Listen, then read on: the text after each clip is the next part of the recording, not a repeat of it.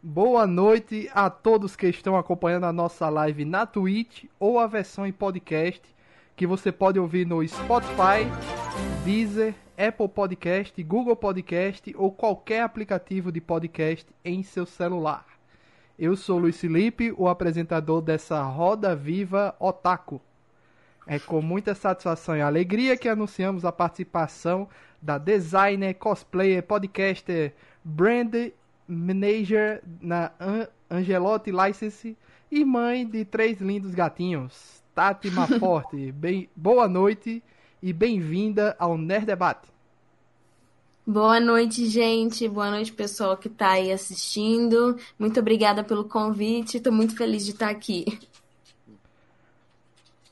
E para compor essa mesa maravilhosa de entrevista, estamos aqui com pessoas da casa já, né? Já estão acostumadas, já tem a chave de, do portão aí, já entra e sai quando quer. Já anúncio neto do portal HQPB. Boa noite, pessoal. Tati, obrigado por aceitar o convite. É um prazer. Imagina. Obrigada a vocês. Caio Hansen, do Animes Overdrive e Jogo Velho. E aí, pessoal, tudo bem? E aí, Tati, tudo bem? Boa noite. Bruno Ranieri do Geração Digimon. Opa, e aí pessoal? Não podia faltar ele, Sérgio Peixoto da Anime X. Boa noite, seja bem-vinda a essa casa de loucos, Tati. Obrigada. e Felipe Greco aí comprando, compondo aí, que já dá para fazer a exclamação de Atena dos cariocas nessa gravação. Opa! É exatamente, é a, a exclamação. Exclamação. Ex, exclamação. exclamação. Cavaleiros do Zodíaco. Exatamente. A exclamação de Atena. Temos que só que definir a, as posições ali, o meio, da esquerda, mas no final das contas vai ser poderoso esse golpe. Boa noite aí, pessoal. As perguntas estão liberadas no chat. O Felipe Greco irá selecionar e ao final da nossa, das nossas perguntas aqui na nossa pauta, a gente irá fazer a pergunta de vocês a Tati, certo? Como uma, uma breve pesquisa aqui, Tatiana Maforte é formada em design gráfico com ênfase em marketing pela ESPM no Rio de Janeiro e pós-graduação em moda e criação pela FASM. Trabalhou em empresas como Aventura Entretenimento e Papel Craft. Atualmente trabalha na Angelotti License como Brand Assurance Manager no meio de licenciamento de marcas de anime no Brasil. Dona da Grimório, uma marca especializada na produção artesanal de artigos encantados. Streamer no Vitaminas Stream e podcaster no Anime Crazes e Otaminas. Cosplayer e mãe dos três lindos gatinhos que a gente já tinha comentado aqui no início do Mas essa mulher é tudo. é, para começar, Tati, quando você conheceu os animes que a gente aqui tanto ama, tanto ama comentar?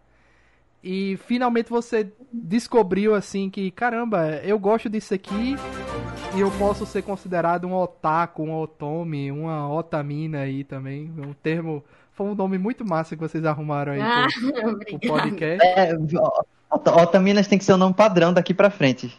É. uma mina otaku é uma outra mina. Todas as minas otakus univos. É, eu comecei a ter contato com anime sem saber que era, né? Uh, quando eu tinha cerca de 3, 4 anos, eu tenho dois irmãos, o irmão mais velho e o irmão mais novo. Meu irmão é 3 anos mais velho que eu. E como todo irmão mais velho, ele comandava o que ia passar na TV e o que ia acontecer em matéria de brincadeira lá em casa. Então, ele assistia, né, Cavaleiros do Zodíaco na manchete e assistia os outros animes também. E a primeira lembrança que eu tenho, assim, de anime claramente na minha mente são duas memórias. Uma que foi a transformação, né, da, da Serena em Sailor Moon, aquele monte de glitter, né, não tem como uma criança não ficar maravilhada com, com essa cena. E também uma cena de Yu Yu Hakusho, que era o Kurama com aquele chicote dele, o Rose Whip, é, eu lembro que eu, assim, as cores me chamavam a atenção, o desenho era diferente, não era um desenho, é, assim, parecido com, com as coisas que eu consumia. E eu ficava acompanhando ele, mas eu só fui assim entender realmente que era uma animação que era diferente das outras quando eu já estava com uns 10, 11 anos. E aí eu já já já entendi assim que aquele desenho que passava na TV também tinha um quadrinho, né? E a primeira coisa que eu tive contato assim com anime e mangá simultâneo foi no Yasha, que foi o primeiro mangá que eu comprei na banca. E aí eu fui aprendendo mais, né? Na época também vendia aquela revista Made in Japan, que falava sobre cultura japonesa, cultura pop também. Então qualquer coisa que tinha personagem com olho grande, eu não sabia nem sobre o que, que era, mas eu me interessava. E foi assim que eu comecei a conhecer, né? O que, que era anime, o que, que era mangá, é, mais sobre cultura pop japonesa, e foi um caminho sem volta. Todo mundo lembra, né? Qual foi o primeiro mangá de suas vidas aí? Fica muito marcado. É. Caio Hansen. Então, Tati, eu tenho acompanhado muito seu trabalho, principalmente depois que eu entrei lá no Animes Overdrive, abraço Pedro, abraço PH. Queridos.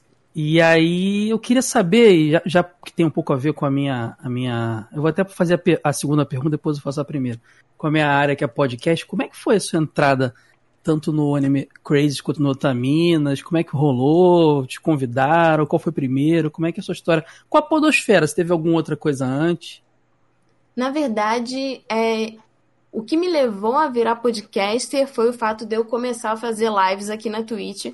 Eu tenho um canal, né, chamado Vitaminas Stream. Atualmente uhum. a gente está em hiatus porque eu me mudei. É, a minha amiga que mora comigo foi para que, que morava, né, comigo foi para Austrália. Então a gente está se reformulando, mas a gente fazia lives, nós somos amigas desde, desde a infância, que é a Vitória, ela é uma das otaminas também. E uhum. a mãe dela e a minha mãe são amigas de infância, né? Então é aquela coisa meio destino, assim. e, e a gente começou a fazer as lives na Twitch. E aí, é aquela coisa de engajamento em rede social, né? A gente vai botando as hashtags. E teve uma vez que eu fiz um post que eu coloquei a hashtag Animes Brasil. E aí eu resolvi entrar na hashtag para ver né, o que a galera tava postando. E assim, um dos primeiros posts que apareceu foi um post chamada do Anime Crazes. É, e tava escrito assim: ah, estamos convocando podcasters para nossa equipe. Eu hum. nem sabia o que era hum. podcast, gente. Eu não fazia a mínima Caramba. ideia. Não fazia a mínima ideia do que era podcast. E aí eu falei, ah, vou, vou ver qual que é, né? O, que, o, que, que, o que, que, que, que é o trabalho deles. Enfim, a gente estava querendo é, entrar mais no meio, assim, otaku. E aí eu mandei um, um e-mail para eles no recrutamento, eles chamaram a gente, na época era o Renan e o Felipe, o Felipe já saiu do, do Anime uhum. Crazy, o Renan continua. Uhum. E, e aí eles falaram, né, comigo com a Vitória, ah, vamos entrar no Discord, vamos conversar e tal, e o santo bateu logo de cara, assim, parece que a gente já se conhecia há muito tempo, a gente gravou o primeiro episódio com eles, acho que uma semana depois, como convidadas, que era para falar sobre anime na TV brasileira, e deu muito certo. Aí, nessa época que a gente entrou, estava é, começando o projeto do Otaminas, no entanto que já tinham três meninas, acabou que só uma delas ficou, que foi a Sayumi, as outras acabaram entrando em projetos, assim, antes do primeiro episódio ser lançado, no entanto que a gente gravou o primeiro episódio de novo, e aí eles falaram: ah, a gente queria. A gente estava precisando de hosts. A gente queria pessoas que fossem é, mais extrovertidas, que tivessem é, mais facilidade de conversar com o público, e deu tão certo gravar o episódio com vocês que a gente queria saber se vocês não querem ser as hosts do, do, do podcast. E aí a gente topou e tamo aí, né? Eu acabo, eu sou fixa né, no, no Anime Crazes, e desde o finalzinho do ano passado, quando a Vitória era host mas ela foi primeiro para Portugal, é, um convite de trabalho, e depois ela foi para a Austrália. Ela anima aquela série das Tartarugas Ninja. Ah, da é, Nickelodeon. É, essa mais recente, que é, que é espetacular, Isso, inclusive. Uhum, que acabou de terminar, né? Pois é, dá, dá pau em muito shonen aí, cara, a cena de ação, impressionante. Sim, sim, eles se inspiram bastante em, em animação, assim, de, de anime. Nossa, é demais a série. E aí ela foi para lá, que ela é ilustradora, ela agora tá trabalhando em outros projetos. Mas e aí depois que ela viajou, aí eu virei a host, porque eu tinha mais disponibilidade, porque assim, o host tem que ficar fixo, né? É, um, é, uma pessoa que não importa qual episódio que seja, sempre tá ali para dar uma guia na pauta. Uhum. Então eu acabei ficando fixa é, como host do, do Otaminas também. E foi isso. Ah, legal. Bacana. Tá gostando de fazer podcast? Sim, tá, é meio um tempão, né?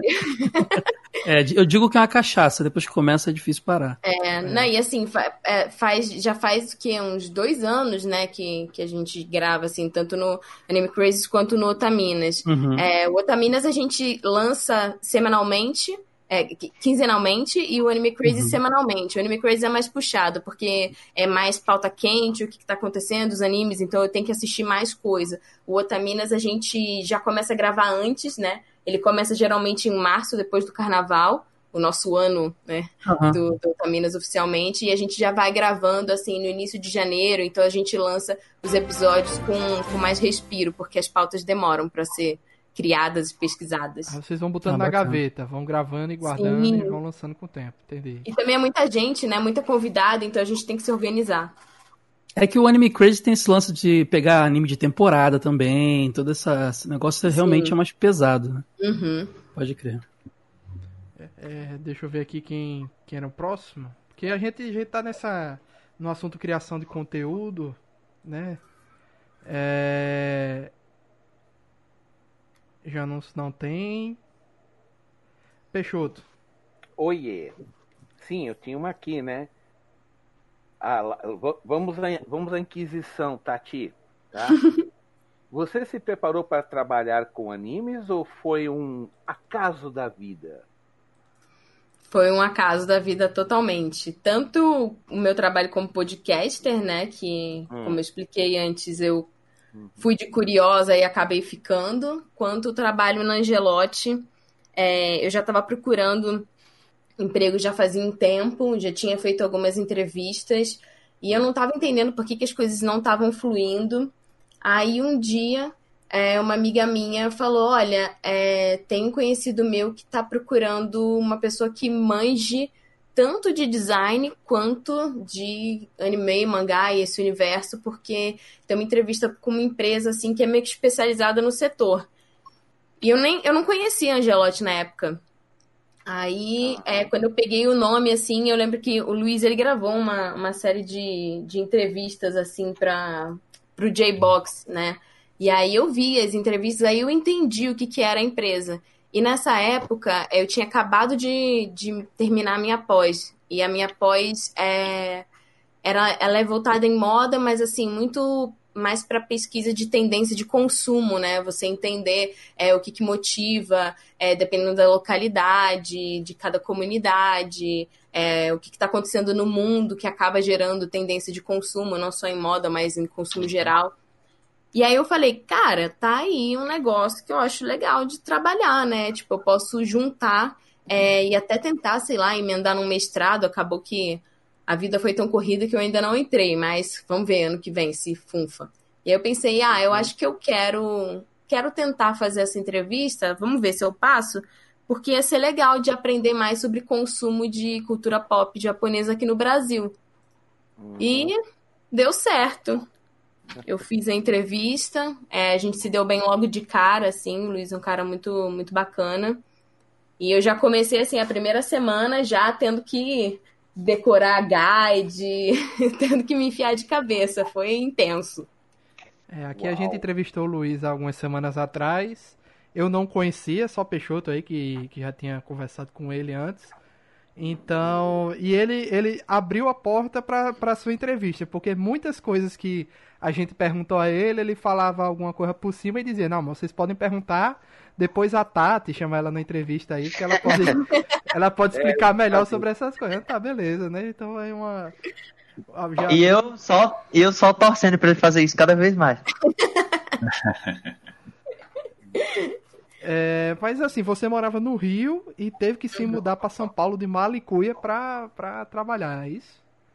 Na verdade, é, eu terminei a faculdade no Rio e eu já sentia vontade de vir para São Paulo para fazer pós. Na época, eu estava trabalhando na Papel Craft e eu entrei lá como estagiária, mas assim, é, o pessoal foi gostando das ideias que eu dava, e aí eu comecei a criar produto. A dona é, foi muito com a minha cara e falou: Ah, não, eu, eu acho que isso aqui pode dar certo. Então eu comecei a criar produto, criar estampa. E aí eu falei: Ah, é, eu acho que eu quero me especializar nessa área de produto e de estamparia, mas eu não tinha formação em moda. Então eu pensei: Ah, para eu tentar conseguir, né, uma vaga na área, eu acho melhor eu, eu correr atrás de uma pós para me especializar. E aí tinha, né, a Faculdade Santa Marcelina, ela é bem. É, ela foi a primeira faculdade de moda aqui do Brasil. E eu já tinha uma conhecida que tinha estudado e falava muito bem. E foi na época que meu pai estava sendo transferido. A, a, filial, que era do Rio, passou todo mundo para São Paulo. E ele ia ter que vir. Aí eu falei, ah, vou aproveitar que meu pai tá vindo. Eu morava com a minha mãe, meus pais são separados. Vou aproveitar que meu pai tá vindo para São Paulo e vou vir também para fazer a pós. Então, na verdade, eu saí do Rio para cá para estudar. E aí, quando eu acabei a pós, aí eu recebi a, o convite de, de trabalhar na Angelote. Ah, tá certo. Tá, tá explicada aí a, a timeline da, das coisas, né? A gente também tem aqui um bloco só de perguntas e de cosplay. Fica, vai ficar para depois. Tenha calma. Que a gente sabe que o pessoal também gosta muito dos cosplay da Tati. Janúncio. Ah. Janúncio? Tá no mudo ele. Eis-me aqui. Opa. A pergunta é a seguinte, vamos lá. É mais assim da, da área de da sua sua formação propriamente dita, né? Assim, como foi a relação entre o, o conhecimento que tu adquiriu no curso, de, né, no teu, no- na tua grade curricular e quando você se viu realmente trabalhando? É, porque a gente sabe que às vezes tem, a gente estuda uma coisa, mas quando vai pro mundo real, nem sempre o mundo real funciona igual ao mundo acadêmico, né? Então, como é que foi essa transição para você? Foi algo, ah, tudo que eu estudei eu consegui foi suave ou eu aprendi coisas que eu uso aqui, mas não da maneira que eu aprendi lá, Uhum. né? Eu acho que assim, em comparação com outras, é, outras faculdades, pelo menos é, o meu curso na época, a grade curricular, é, foi bem completa, assim. A faculdade de design, ela é uma faculdade muito prática, assim. É, a gente não tem, a gente tem algumas poucas provas no início, assim, da faculdade, nos primeiros semestres que tem a ver com história da arte, né? Essas coisas que são assim, prova, aquela prova que você tem que pegar o papel e ir preenchendo as perguntas com respostas, né? Mas a maior parte dos trabalhos, é 80, 90%, eram trabalhos práticos em que a gente tinha que criar marca, criar produto. Então, cada período tinha né, uma matéria específica, é, design de embalagem, assim, foi uma grade curricular bem, bem legal. É, eu não, eu não, quando eu saí da faculdade e hoje em dia trabalhando, eu não sinto falta, é, não senti falta nem carência de nada. Eu consegui, eu consigo é, enxergar perfeitamente as coisas que eu aprendi, desde desenho técnico, né? A gente que lida com ficha de aprovação, é, a gente tem que especificar direitinho o produto, né, para o Japão aprovar. E eu auxilio todas as equipes de, de criação da- das, das empresas que têm licença com a gente. Então, assim, é a parte de, de desenho gráfico, softwares, é, design de embalagem, estamparia, tudo me ajudou a, a chegar onde eu tô e conseguir fazer as coisas que eu preciso, né, fazer. Eu acho que, assim, a- o que não tinha naquela época, é, que provavelmente é, o pessoal deve deve estar aprendendo agora, é mais essa parte de mídia digital, né, que, assim, não tinha, não tinha stories, né, não tinha esse tipo de coisa, assim, que, que a gente tem hoje. Então, eu tive que me atualizar mais para essa parte de administração de rede social, é, de loja virtual. Eu fiz um curso né, de, de gerente de e-commerce para ir me atualizando. Mas é isso. Ah, legal. Bruno, Opa! Opa! Tati, eu queria fazer uma pergunta sobre como é que é a sensação que você tem de ser alguém que está participando da construção do mercado de animes no Brasil. E eu digo isso por quê? Porque tem alguns exemplos, por exemplo, o Ricardo Cruz, que ele é o, o otaku que assim que ele tá trabalhando dentro da indústria, fazendo, produzindo, consumindo, tudo ao mesmo Sim. tempo. Exatamente como você também faz. Então a minha pergunta é: o peso da responsabilidade veio logo no começo, quando você começou a trabalhar no Gelote? Você percebeu o que o que você estava fazendo era algo grande assim para a indústria do Brasil nos animes. Em que momento assim que você percebeu a importância desse trabalho? Se você sente que tem uma importância dentro desse mercado, sendo alguém que é otaku, cria conteúdo para otaku, mas também trabalha para gerar o produto para otaku, enfim. Queria entender essa, essa troca. É um ciclo complexo e, e vicioso que, é um que se retroalimenta, né? Eu imagino. Mas assim, em relação a é, sentir o peso da responsabilidade, eu senti logo nos primeiros meses.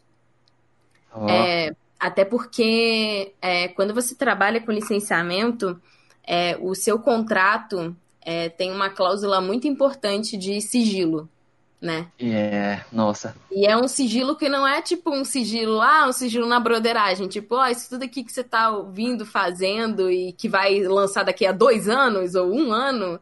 Então, você não pode falar com absolutamente ninguém, porque tem uma multa, né? Então, algumas pessoas que me fazem perguntas, às vezes ficam chateadas porque eu não posso responder. Eu não posso responder porque eu pago multa, né? Então, assim, o contrato de sigilo funciona dessa forma, caso alguém não saiba. É, informação então, importante aí.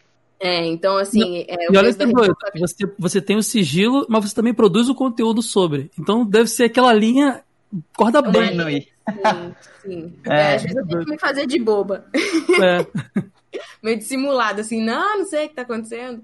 Mas, então, assim, o peso da responsabilidade veio primeiro aí, né, no contrato de trabalho, que eu falei, eita, Brasil, tá, ok, vamos lidar com isso. E aí eu fico, tipo, morrendo, querendo falar as coisas, mas tem que esperar o momento certo, a hora certa. É, isso, isso é muito bacana, de você ia... ter paciência. Eu ia ter que fazer um, sei lá, um protocolo de lavagem cerebral em mim mesmo a cada semana. MIB, né? Tipo assim, você não viu nada. É. Né? É, tipo isso. Olha o exemplo do Tom acho... Holland aí com o Homem-Aranha, né? Que ninguém, o pessoal só conta o que não vai acontecer, porque sabe que ele vai vazar em algum momento. Então todo mundo só dá informação errada para ele. Nossa. Enfim, é, é bem interessante conhecer essa história, porque nem todo otaku tem a chance de poder né, entrar na indústria. É sendo otaku e continuar produzindo, então é muito importante ter esse feedback de alguém é que tá... um pouco de baque, assim, é, a gente romantiza um pouco as coisas, sabe? Uhum. A gente acha que as coisas são muito fáceis e, e a gente acha que a gente entende do processo e quando você tá lá dentro realmente trabalhando, você entende que existe muita burocracia, é, existe muito esforço, muito investimento, é, são projetos que né, as empresas é, estão ali, tipo, dando sangue para aquilo funcionar, não só como ser um produto bacana para a galera, mas também para ter um resultado. Então você tem que levar, né, um 360, assim, tudo. E tem que ter muito, muito zelo é, por todas as etapas do processo e tem que ser uma pessoa muito detalhista, porque é muita coisa, é muita empresa, é muita aprovação, é muito produto. Então, assim, o peso da responsabilidade também está aí, né? É, de, de você fazer um trabalho sério é, porque você está é, lidando com dois lados, né? O lado, por exemplo, de Toei e Viz, que são as detentoras dos direitos, né? E em que você tem que né, prestar, prestar é, explicações, é, tem que ficar mandando planilha de Excel, não é só criação, não. Tem uma parte chata, assim, de organização, o que, que foi aprovado, na data que foi, eles são bem metódicos, e tem o lado também das empresas que tem prazo para aprovar, que tem prazo para o produto estar tá dentro né, da, da loja para vender e às vezes o, o negócio não vai ser aprovado a tempo. Então, assim, tem uma série de responsabilidades, é uma série de pessoas que são impactadas. Então, isso também, com o passar do tempo, é, me ajudou a, a, assim, ter mais cuidado e ter cinco mãos, né, para tocar nas coisas, porque é muita gente que está sendo impactada. Então, é, aproveitando a pergunta do imagino. Bruno, que foi uma, uma boa pergunta. É, emendando, sempre é. É, sempre é. Emendando aqui, é, porque você já disse, já deixou claro aí na internet, e principalmente com essa notícia recente aí que saiu na própria, o Angelotti divulgou, né? Vocês uhum. divulgaram. É, Angelotti como. Eu quando falo Angelotti, eu falo Angelotti como empresa, né? Porque fica difícil sim, separar sim. a pessoa física da, da pessoa jurídica quando a gente tá citando alguém, né? mas assim, é, voltou a trabalhar com a marca Digimon no Brasil. Beleza, Uhum. mas você já deixou claro que negociação e de, de, de streaming, de, de trazer o anime pro Brasil é diferente de- da, do que vocês trabalham com os produtos que vocês trabalham. Então vamos lá. Como é o processo de aprovação de produtos? Quais os produtos que a Angelotti License trabalha? E quais as marcas e produtos que você já trabalhou que já estão aí no mercado? Tá, vamos lá. É uma pergunta complexa e longa. É, eu vou tentar. é- é- é, a, a ideia da gente aqui é desmistificar esses Hum. en- entraves, sabe? Que a gente fica confuso e até é bom pro público é, essas Sim, sim. informações. importante. É, bom, só pegando o gancho, né? Eu sempre enfatizo essa questão é, do merchandising, né? Que são os produtos ligados a essas licenças. E a licença, né, que é dada para streaming, que tem relação com dublagem, porque a gente recebe muitos e-mails, muitas mensagens em rede social de pessoas, de fãs, é, pedindo ou exigindo certas coisas, principalmente ligadas né, à dublagem, ou a trazer o anime, ou a ah, dubla Naruto. E no passado, isso tinha relação sim com o licenciamento e com o que a Angelotti fazia. Né? É, principalmente, por exemplo, no caso de Digimon, é, o Luiz teve sim participação direta é, com os contratos e fazer né, esse, esse trâmite entre é, a Toei e a Fox Kids, a Rede Globo, para passar, né, para dublar, enfim. é, teve sim esse momento muito mágico nas nossas vidas, mas hoje em dia não é assim que funciona, né? A gente tem empresas gigantescas como a Netflix, como a Amazon Prime, a própria Crunch- Crunchyroll, e eles fazem esses contratos de forma global, internacional, né? Eles delimitam quais são é, os territórios em que aquilo vai ser veiculado, de que forma, quantos episódios, né? O que, que vai ser dublado. E a gente não participa dessa escolha, é, a gente não indica dublador, a gente não lida com nada, a gente só recebe com um pouco mais de antecedência do que vocês o que está acontecendo pela Toei, porque a gente recebe né, os relatórios trimestrais do que, que vem por aí, quais são as novidades e tal, mas a gente só recebe, aceita e agradece. Assim, qualquer coisa que vem para cá, a gente fica muito feliz. É, quando a gente recebe a gente da Toei aqui, a gente conversa sobre a expectativa das pessoas, dos fãs, sobre as marcas. A gente pergunta, porque a gente também quer saber, mas a gente não tem é, papel nenhum de, de decisão nessa área. Para a pergunta que você fez em relação à aprovação, como funciona? Geralmente, é, tem a empresa que está interessada na licença né, dessa marca, enfim, vamos botar aqui, por exemplo, sei lá, Dragon Ball. Né? É, Dragon Ball tem diferentes marcas. Tem Dragon Ball, que a gente chama de Dragon Ball clássico, que é com Gokuzinho. Tem Dragon Ball Z, tem Dragon Ball GT e tem Dragon Ball Super. São quatro IPs, né? São quatro marcas registradas com as suas particularidades, os seus style guides e com contratos diferentes. Então, quando uma empresa ela vem é, com interesse né, em, em fazer esse processo todo de licenciamento, primeiro tem uma conversa para entender que empresa é essa, qual é o segmento dela, se a gente já tem uma empresa, por exemplo, no mesmo segmento, para o mesmo público-alvo, é muito raro que a Toei ou a Viz, enfim, aceite uma nova empresa do mesmo segmento, porque vira meio que uma concorrência desleal, né? Então, se a Janúncio Corporation quer fazer uma camisa de Dragon Ball Super, se tiver uma outra empresa como a Piticas fazendo camisa de Dragon Ball Super, evita-se essa. Depende, depende muito. Se tiver uma outra empresa de quiosque com o target de preço, sabe? Ah, tipo, depende, assim, é, cada caso é um caso, não existe uma regra a ser seguida e cada caso é analisado pela Toei e pela Viz para ver o que, que vai ser aceito, mas tem algumas tem algumas particularidades, então assim, não pode ter nessa concorrência desleal é, se forem empresas assim do mesmo segmento. Às vezes acontece de uma empresa pegar Dragon Ball e uma empresa pegar Dragon Ball Super, por exemplo. Ah, É, quando isso acontece, a única coisa que a gente faz, e aí isso é uma coisa que faz parte do meu trabalho, eu tenho um fichário digital com todas as artes de todo mundo, de todos os segmentos possíveis, e uma camiseta não pode parecer com a outra, não pode ter o mesmo, o mesmo design. Então, assim, tem que ter esse cuidado justamente para não ter essa concorrência né, desleal. Então, Mas aí vou. essa camisa que eu tenho aqui em casa, laranja, aqui com.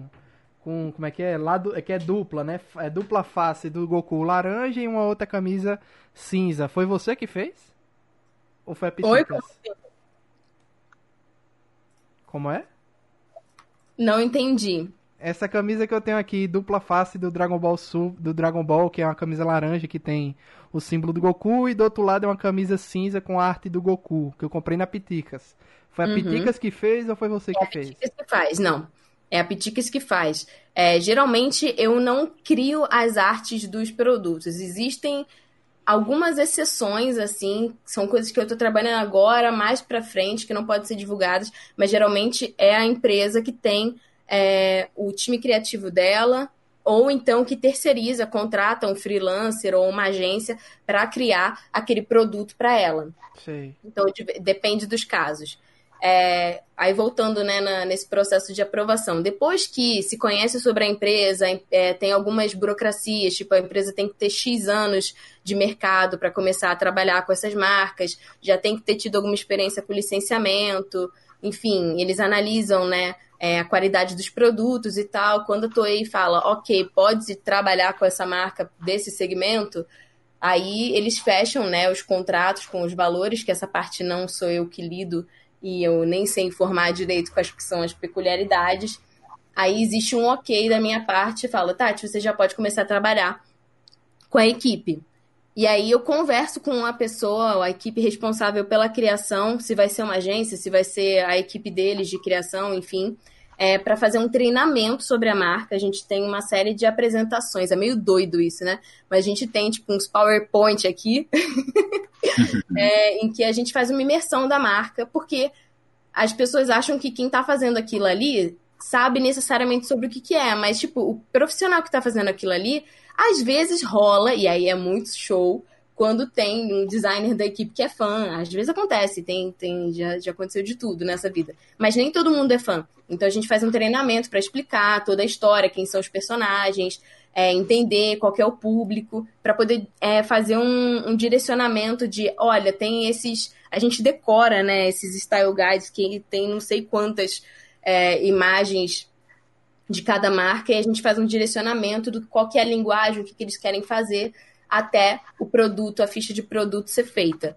Aí essa ficha passa pela minha mão, é o que a gente chama que é o processo agora de pré-aprovação. Eu dou uma olhada, é, eu já sei mais ou menos o que, que a Toei pede obrigatoriamente. Por exemplo, tem que ter linha de copyright no produto, tem que ter a logo de Dragon Ball, né, da, marca que for, tem que ter a logo da Toei.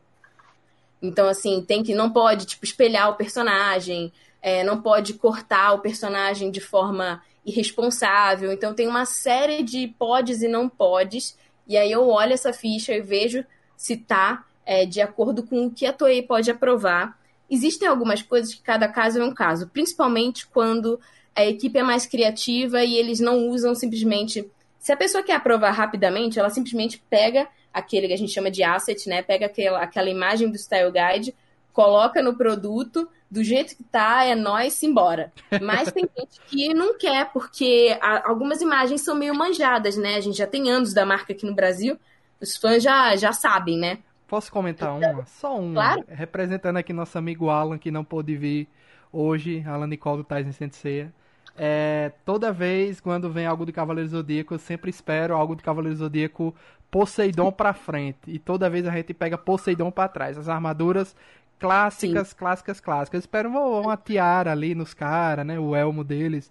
Mas, mas ah, algo mais pro moderno do que pro clássico. Mas toda vez as camisas, caderno, é, tudo do clássico. Culpa do Style Guide.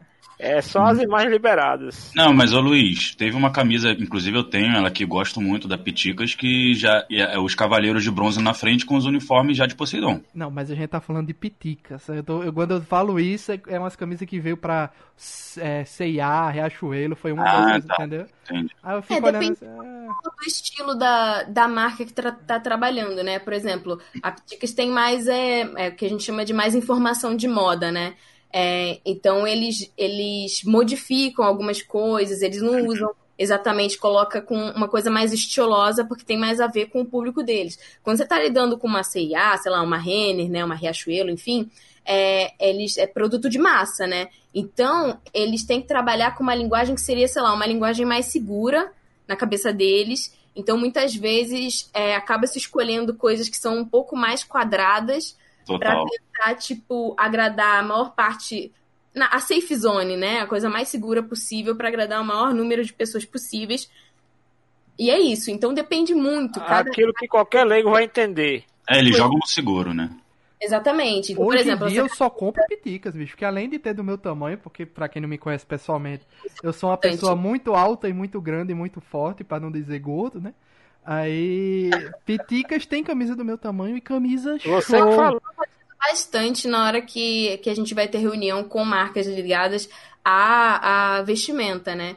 É, eu sempre friso que é muito importante ter tamanhos plus size, porque Sim. o nosso público tem muita gente desse grupo que não é representada em muitas vezes, né, com muitas marcas. Então isso é uma coisa que eu sempre falo. Às vezes a gente, né, consegue consegue ser escutado, depende, né, é, de cada marca, do, da, das modelagens, enfim, tem coisas que a gente não consegue, mas sempre tem uma vozinha ali, porque eu acho isso muito importante. É. Um comentário em cima disso aí. Eu lembro que alguns anos atrás, camisa com, com conteúdo ou temática nerd, para você encontrar, tipo, você que tem mais de 1,60, você não encontrava. Aí só umas amigas nossas que tinham ali um metro cinquenta e pouco, um metro sessenta e pouco, e eu conseguiu porque elas compravam na seção infantil dos magazines. Então, camisa do Homem-Aranha, camisa do Loki, do Joker. As estampas mais legais são na infantil, sempre. É, ah, é, é, e elas saíam fazendo. E eu tenho dois né? metros, né? Não dá. É. Mas isso está é. mudando é, com, com esses eventos grandes, né? Comic Con vindo. É, a Pticas é uma das, das empresas que mais está bem assim no, no uhum. segmento, justamente porque entendeu as necessidades do, do público. Então eu acho que as magazines também estão estão começando a se modernizar assim. Tem umas coisas bacanas assim para vir mais para frente que saem um pouco do quadrado. Claro que assim, às vezes é a própria Toei não deixa algumas coisas acontecerem. Mas felizmente a gente tem recebido uma abertura, porque assim, é, tem coisas que a gente trabalha aqui de linguagem, né? Tipo, a gente coloca, sei lá, umas serigrafias com, com glitter, com, com coisas que. Ah, dourado, né? Foil, que não é muito comum de você fazer, tipo, por exemplo, no Japão. Uhum. Então, às vezes alguma coisa é negada, aí a gente tem que conversar, tipo, ah, mas isso aqui, tipo é muito famoso. Por exemplo, tem uma coisa que eles não costumam aprovar, depende muito. A gente tem um efeito aqui que você pega a imagem do que você quer e você deixa ela meio degradada, assim, meio ah, surrada. Sim, sim, tem, muito. Tem uma... Então, é meio que uma coisa estilosa, né? Parece que a blusa é velha, tenho uma... Eu tenho da Piticas com o escudo dos Cavaleiros do Zodíaco, que é assim, totalmente então, envelhecida. É raro, é raro, depende muito do caso. Por isso que cada caso é um caso. Às vezes isso é aprovado e às vezes não porque o Japão interpreta isso como se você tivesse, tipo, degradando o personagem, sabe? Eu uhum. entendo uh, o pensamento deles até. Não, tem algumas coisas que eles não gostam e que eles demoram para entender que é um estilo brasileiro. A gente é bem criativo, assim, a gente dá dor de cabeça para eles. Uhum. Tem, um, tem uma coleção que eu achei bem decente, que é dos Cavaleiros Zodíaco da Elos, né? Sim, nossa. Essa coleção me rendeu alguns ataques cardíacos. Sério? ela é bem estilizada, as estampas são bem. É, bem... Ela é bem diferente, mas ela foi bem importante porque ela foi uma. Ela abriu portas para a gente ter mais liberdade com Cavaleiro Zodíaco, que é uma. Porque assim, cada, cada departamento na Toei, tipo, de aprovação é um departamento para Cavaleiros, um departamento para Cavaleiros da Netflix, um departamento para Dragon Ball Super, um departamento para Dragon Ball Z. Eles não se conversam, são, são áreas separadas da, da equipe que lidam com cada IP. Então, hum. o pessoal de Cavaleiros Zodíaco, eles são bem dentro da caixinha, por isso que as coisas geralmente são mais são mais é, clássicas. Assim, poses mais manjadas, né? Mas essa da Elos foi uma, foi uma grande abertura. É, a gente teve um problema grande com essa coleção, porque ela é preto e branco, né? Uhum. E, uhum. Aí, isso é uma outra coisa para tirar a dúvida das pessoas. Na Angelote, a gente lida com o licenciamento do anime. A gente não lida com o licenciamento do mangá. É, Hum, são coisas entendi. diferentes, são empresas diferentes, né? Por exemplo, no caso, sei lá, de uma Shueisha que, né, cuida de é, Hum. Shonen Jump e, e- Dragon Ball, enfim. É, o licenciamento de produto com arte do mangá é a Shueisha que cuida, a gente não presta serviço para eles, a gente não é uma agência ligada a eles. A gente é Uhum. uma agência ligada à Toei Animation. E, de certa forma, eles concorrem, né? Porque Uhum. Tem uma empresa que quer usar Dragon Ball. Ela tem a opção de usar Dragon Ball anime ou Dragon Ball mangá. No caso do Japão, ela tem essa opção, né? Lá fora é mais difícil, assim. Aqui, é, acho que nos Estados Unidos também. No entanto, que teve uma coleção de Sailor Moon da Uniqlo que usou artes do mangá, é, se não me engano, no passado. Então, assim, é, são coisas separadas. E aí, essa coleção da Elos é preta e branca, né? E a gente tem um problema com coisas preto e branco, por quê? Porque lembra a linguagem do mangá. E aí qualquer coisa que lembre linguagem de mangá é um problema. Caramba, bicho. Apesar do traço diferente, tem essa associação, né? Tem uma associação. Então, por exemplo, coisas que têm balões de fala, coisas que têm quadros que lembra o mangá, geralmente não passa. Entendi. Porque é como se eles estivessem cruzando essa linha de respeito entre o que foi acordado, entendeu? A gente é anime, vocês são mangá, então, como eles não iam gostar de uma coisa mangá ficar com cara de anime, aí eles também tentam fazer uma coisa anime e não ficar com cara de mangá. Então tem algumas particularidades, assim, curiosas. Por isso que me deu dor de cabeça, mas, enfim, deu certo, foi aprovado. Caramba, É, aquela coleção é complexo. realmente muito linda, muito diferenciada. Chama atenção porque é justamente uma estampa que parece que ninguém nunca pensou, mas na Uhum. verdade não é que ninguém nunca pensou, porque tem toda uma complicação para aprovação, né? Sim. Mas é Esse legal que agora tem tem coisas que eles estão aceitando, sabe? Vai vir coisa diferente de Cavaleiros mais, mais pra frente, que eu não posso falar, mas vai vir. O meu coração. Eu, eu tenho acompanhado um pouco as camisas que estão saindo de Digimon no, no Japão e tal, há uns bons anos. E realmente tem estampas que é basicamente um personagem recortado, encaixado, e acabou. É só isso, a camisa branca e o personagem lá. Tipo, recortado do anime mesmo. Quanto menos tempo, às vezes, tipo, acontece uma coisa, tipo assim, tem uma janela dentro de produção dentro da empresa, e aí eles podem encaixar, sei lá, o planejamento deles era, não sei, novembro, e aí tem uma janela em julho. Aí, tipo, eles têm que correr, porque eles recebem ordens de cima, né? Empresa X lá de camiseta. Ah, cara, a gente tem que fazer qualquer coisa com o Digimon, entendeu? Então, assim, Nossa. prova mais rápido. É o personagem igualzinho que tá no Style Guide? Simbora? Então depende muito do projeto, né? Dos cronogramas. Cada caso é um caso. Eu percebo que tem muitas estampas assim super repetitivas e, e sem muito sem muita diferenciação, mas algumas são muito diferentes e chamam a atenção. Sim. Parece que elas demoram muito pra sair. Uma delas eu até comprei porque eu achei muito legal. Da música de abertura Butterfly, eu adorei a camisa, tenho até hoje. Mas tem uma coleção de várias outras que é, é o basicão do basicão mesmo. A própria Lá- Elos teve uma coleção anterior de Cavaleiros que era bem mais básica, né? Eu lembro Sim, disso. Sim. É, muita É. gente comentou, assim, que essa nova foi bem diferente da outra. Foi. Então, a outra já tá nessa pegada de, ah, é a primeira, primeiro contato com a marca, Uhum. é, vamos pelo que é seguro, né? Então Legal. depende do é, em que momento que a marca tá, né? Agora ela já, ela já tá bem mais é, ah, é, streetwear, né? Então, assim, no entanto que a modelagem das camisetas é bem mais larga. E, e aí depende. É, uma coisa que eu não terminei de falar, né? Depois que passa pela minha mão o produto, a ficha do produto, é, se tiver que revisar alguma coisa, eu já peço para a pessoa revisar. Quando a ficha tá pronta, a gente manda, né? Isso tudo é por e-mail.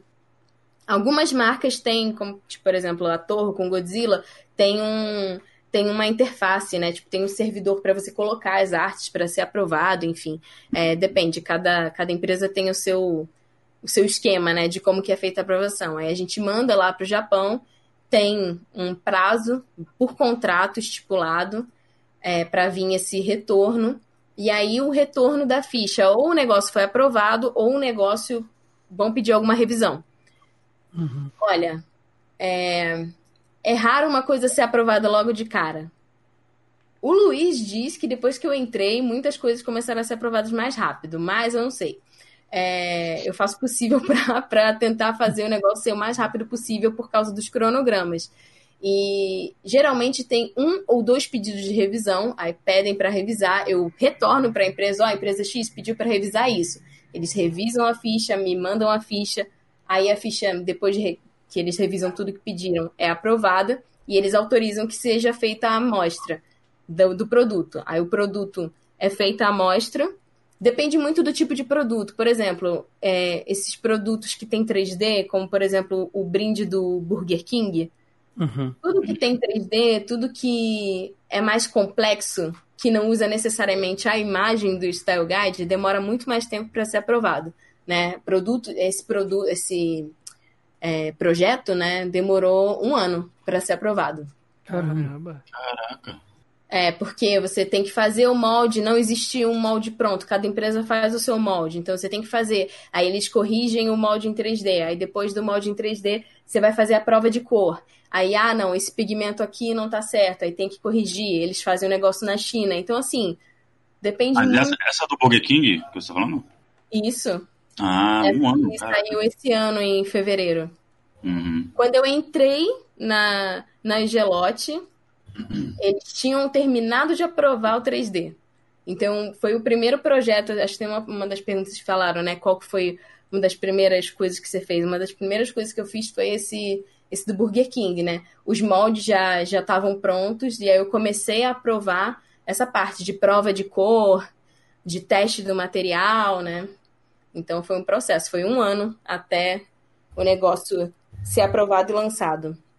né? A sorte é que Dragon Ball vende muito bem em qualquer período do ano, mas vamos, vamos supor que o Burger King quisesse pegar a onda aí do Dragon Ball Super e já, já meio que já terminou de passar no Cartoon Network, aí eles perderam Uhum. o time, né? Por- justamente por esse tempo de, de aprovação. Sim, por isso que quando a gente vai conversar com a empresa, a gente tem que entender qual que é a estratégia, né? A gente Uhum. manda é, relatório de onde que tá, quais que são os números, enfim, a gente faz toda uma assessoria do momento da marca, né? Pra gente conseguir casar. Pra gente é ótimo quando casa, né? Quando casa, por exemplo, às vezes casa de um licenciado ter um lançamento próximo com o outro, sei lá. É uma Panini lançar um produto e, sei lá, uma Piticas lançar um outro produto que vai lançar, tipo, no mesmo mês. Se Aí fosse sempre assim, né? Pois é, às vezes acontece de, de ter algum, alguma coisa mais próxima, e dá pra, sei lá, combinar um evento de lançamento, alguma coisa, entendeu? Que as empresas se, se juntem. A gente também faz esses links. Legal. É, Caio, É, ainda pegando é, essa, essa, essa conversa de, de licenciamento e tal, teve alguma das marcas que você trabalhou que você mais ficou pilhada, emocionada de trabalhar e tem alguma que você gostaria muito de trabalhar um dia? Pergunta meio, meio, tipo, É. fechada. Mas, mas tudo- mas se não Eu tiver, também tudo- tenho uma pergunta parecida com essa. Tipo, já aconteceu de você ver um produto vir algum tipo de demanda pra você e você. "Ah, Eu achei tipo isso, muito sabe? legal. Vibrou muito e ficou, caramba, não acredito que eu tô trabalhando com isso.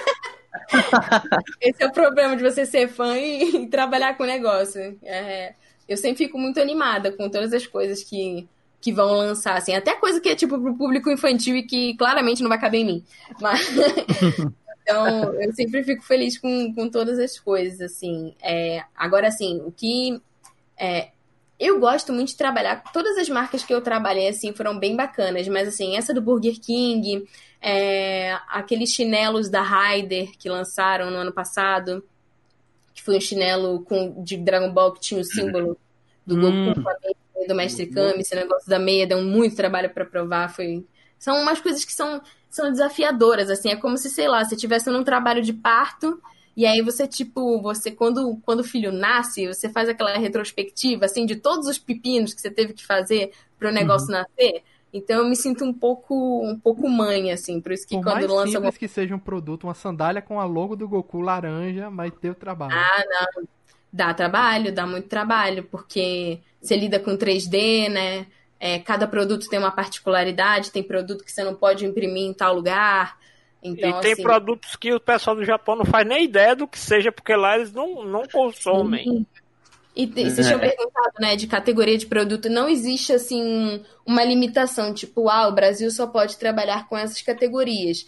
É, coisas 3D depende do caso, como, por exemplo, Burger King, né, uma empresa muito grande, é, já é uma empresa internacional, então, assim, foi mais fácil de fazer é, o negócio ser aceito, mas depende, é, porque as- Primeiro que para você aprovar qualquer coisa, sei lá, você vai aprovar uma pelúcia, pelúcia 3D, né?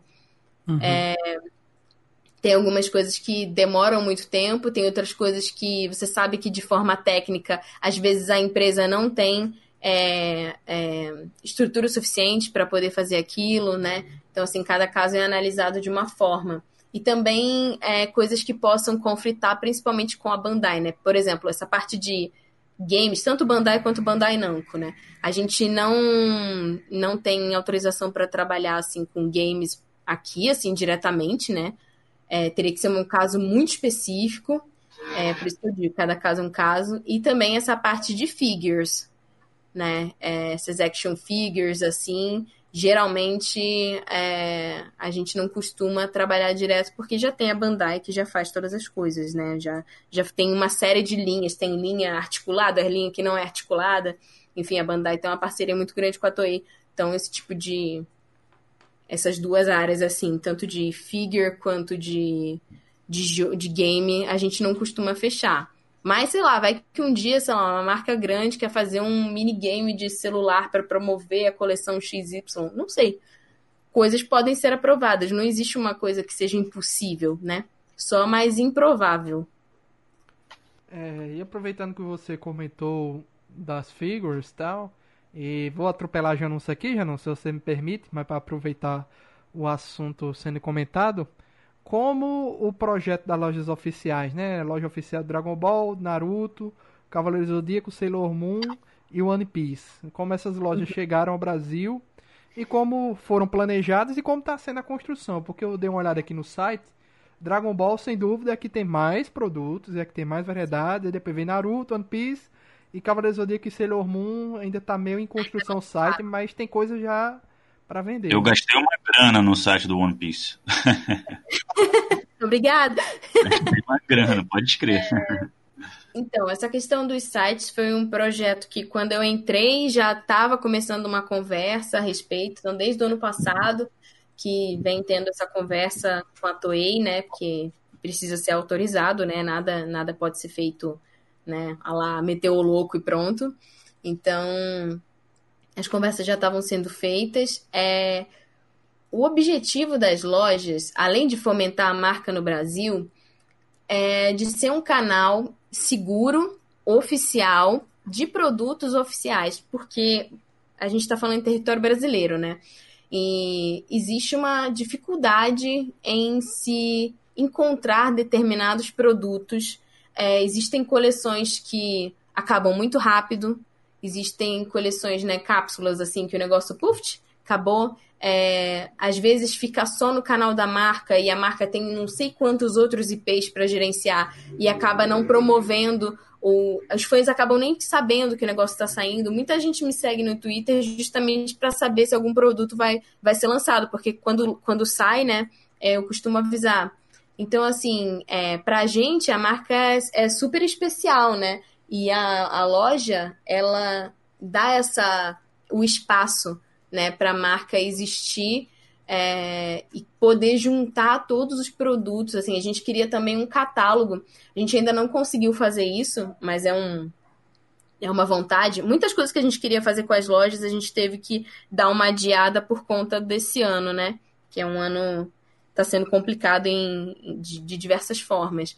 Mas a gente queria ter um catálogo é, que conseguisse juntar todos os licenciados de Dragon Ball, mesmo os que estão ou não estão com contrato vigente, que é um, é um portfólio nosso.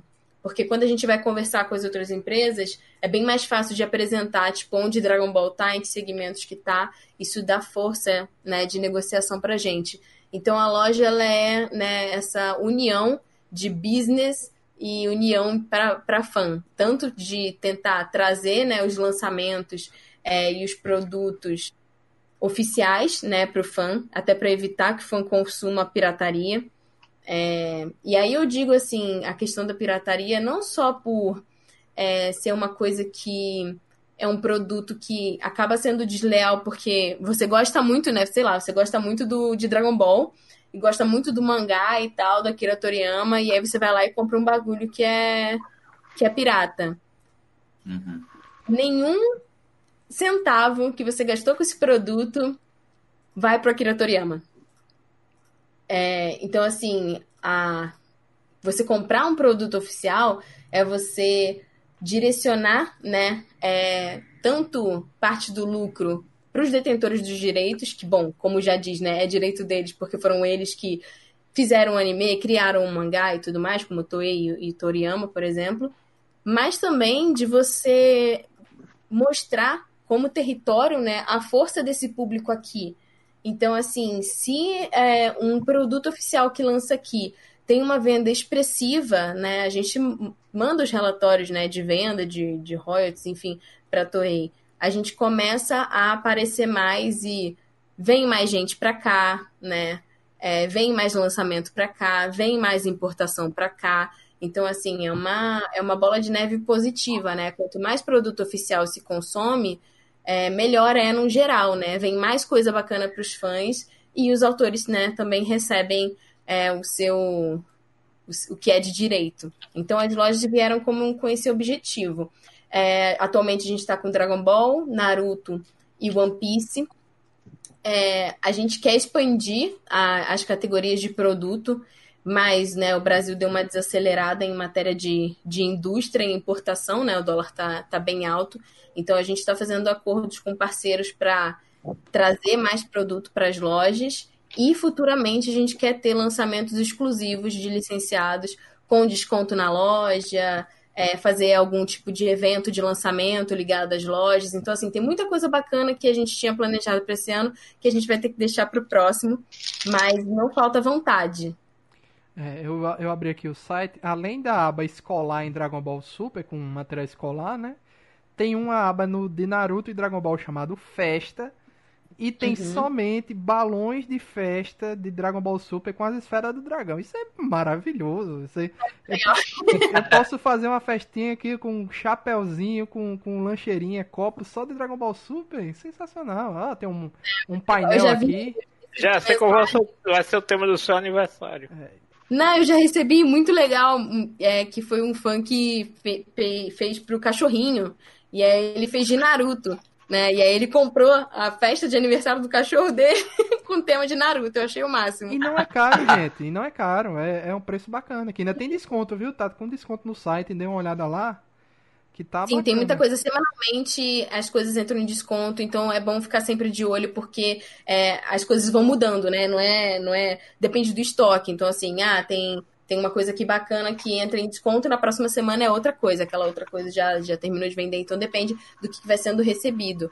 Mas é uma empresa terceirizada que, que cuida disso, são nossos parceiros. É, eu cuido de toda a parte de divulgação, assim, dessa parte de rede social. Eu não respondo as pessoas na rede social, mas eu faço os posts, os banners e, e essa parte de visual, né? O layout do site. Fui eu é. que fiz, mas quem administra outra pessoa. Mas é o seguinte, Tati, eu vi que o telefone de contato de todas as lojas é o mesmo. Então, assim, fisicamente, as lojas têm todo esse estoque, ou como você disse, são os parceiros que enviam? É... Não, na verdade, é, esse terceirizado, ele cuida e administra de todas as lojas e ele tem o estoque de todas as lojas no galpão dele ah, e ele que faz os acordos com os nossos parceiros, né, com, com, as empresas que licenciam os produtos oficiais. Então ele vai recebendo, a gente faz essa ponte, né, e aí se, vai se acordando o que, que ele recebe na loja. Então todas as lojas e as lojas o bacana é que elas têm o carrinho integrado. Então ah, você quer um negócio que é da loja de Naruto, um negócio que é da loja de Dragon Ball, você faz um carrinho só e um pagamento só. Ah, rapaz, olha só. Show de Mesmo vai valer tanto para de Cavaleiros quanto para de Sailor Moon. Interessante. A gente ainda não tem um, um, um mês certo, né, para quando que vai lançar, mas a gente espera que as duas lancem até o final do ano. A gente está pegando, né, o sistema de, de operações e tudo mais aos poucos, é, e também, né, para receber os produtos para ter, porque também não vale a pena você gastar, ter todo um gasto operacional com uma loja que tem, sei lá, só cinco produtos, né? Tem que ir juntando é, as coisas para ir fazendo um volume assim que, que possa tanto atender os fãs como né, atender a parte operacional. Eu achei bacana demais essas lojinhas. É só procurar. Loja oficial Dragon Ball, loja oficial Cavaleiro Zodíaco, Sailor Moon, Naruto, One Piece que vocês encontram. Ainda tem um desconto para você assinar o newsletter Você entra no site, ele já diz assim, ah, bota teu e-mail aqui que você ganha 5% de desconto. Dê uma olhada lá. Interessantíssimo. É, Janúncio, que eu pulei a sua pergunta aí, rapaz. Não, já pulou e parte dela já foi respondida já. Ah, Já tem isso. Eu já tô reformulando. Pode voltar a dormir, Jonas. Já tô re, re- reformulando a pergunta. Tá certo. Isso aí. então você vai reformular agora ou quer que eu passe pra, pra outra pessoa pra Não, você? pode, pode, pode. Não, eu já, já sei o que eu vou perguntar aqui. Ah, só um dado curioso. Essa questão da festinha de aniversário. É um tipo de produto que o público. A gente tira brincadeira e tal. E o cara. E com certeza o cara usou o cachorro só como desculpa. Porque o aniversário dele já tinha passado, ele com certeza deve ter aproveitado. Qualquer coisa não, é do cachorro, não é meu. Não, mas assim, tem gente que fala assim, cara, que nada a ver, né? Tipo, É.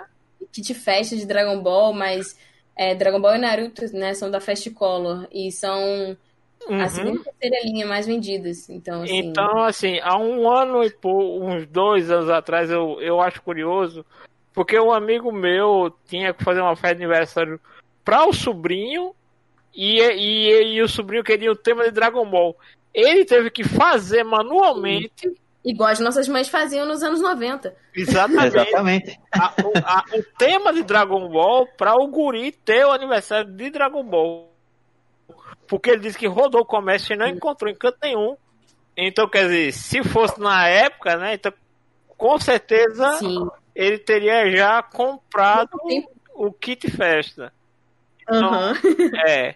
Como antigamente tinha kit festa de He-Man, Thundercats, muita gente aí da década de 80 fez aniversário temático desse jeito. É. Então. No início dos anos 90 também eu tenho ainda o convite do Metal Greymon aqui.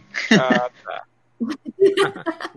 Aí, Só tá, eu não sei em assim, que circunstância eu vou usar. porque você falou bastante aí da questão do, do Style Guide. Quem não participou ou quem não ouviu a entrevista da gente ainda com o Angelotti, só para explicar o que é o Style Guide, né? Que é aquele guia de co- é, é, é- é essencialmente para confecção de produtos, né? Que Sim. as empresas mandam, né? Que as detentoras dos direitos ou das propriedades intelectuais enviam para orientar.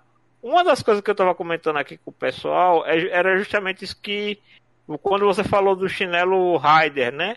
Uhum. Então, por exemplo, quando porque quando vem o Style Guide, eu já tive a oportunidade de ver alguns. Então, meio que para algumas coisas mais, vamos dizer assim, universais, embalagem de biscoito, embalagem de salgadinho, Uhum. algumas coisas meio que já, ah, no caso como você falou, camisetas. Então, em alguns casos ele já tem um padrão. Mas quando vem um produto que é tipicamente brasileiro, e aí tem, aí você tem que mostrar como você falou, né? Tem todo um processo aí para tentar convencer os caras, olha, esse produto aqui ele vai encaixar e aí ter todo o processo para até ser aprovado Uhum. pelo dono, né? Então, assim, qual foi o produto mais inusitado que você teve que desenvolver, que era uma coisa tipicamente brasileira, que aí o pessoal do Japão olhou assim, mas e aí deu para você um- um- uma dificuldade a mais? Nossa, olha, eu ainda não tive a oportunidade, o prazer de ter uma coisa tipicamente brasileira, sei lá, um biscoito globo do, do Dragon Ball, assim. Ninguém chegou você lá querendo botar um bolo de rolo do Dragon Ball. Não tive essa, essa, Balinha, assim, eu ainda. espero um dia, sei balinha. lá, coisinhas, saiadinho, não sei. Tudo é possível, né? É, porque assim, uma coisa que eu tô reparando enquanto a gente já tinha reparado isso na conversa com o Angelotti, eu acho que aí o Peixoto também vai passar um filmezinho na cabeça dele, que é o seguinte, olha como é que foi que tudo começou lá com o Cavaleiro do Zodíaco. Era o cara que tinha os direitos de comercialização dos bonecos que negociou a série de TV diretamente com a emissora, fazendo praticamente um escambo. Olha, joga o meu comercial aí no intervalo do, do desenho animado e eu te dou o desenho animado para tu exibir. era um negócio totalmente não padronizado, né? E hoje a gente já tem. É por isso que é tão difícil a gente, como você falou. Porque mangá é, uma, é negociado de um jeito, anime é negociado de outro. Uhum. Tem os produtos que são derivados do anime e tem produtos que são derivados do mangá. Sim. Então, por exemplo, você dificilmente vai encontrar uma camiseta com estampas do mangá, de seja de qualquer mangá que você venha.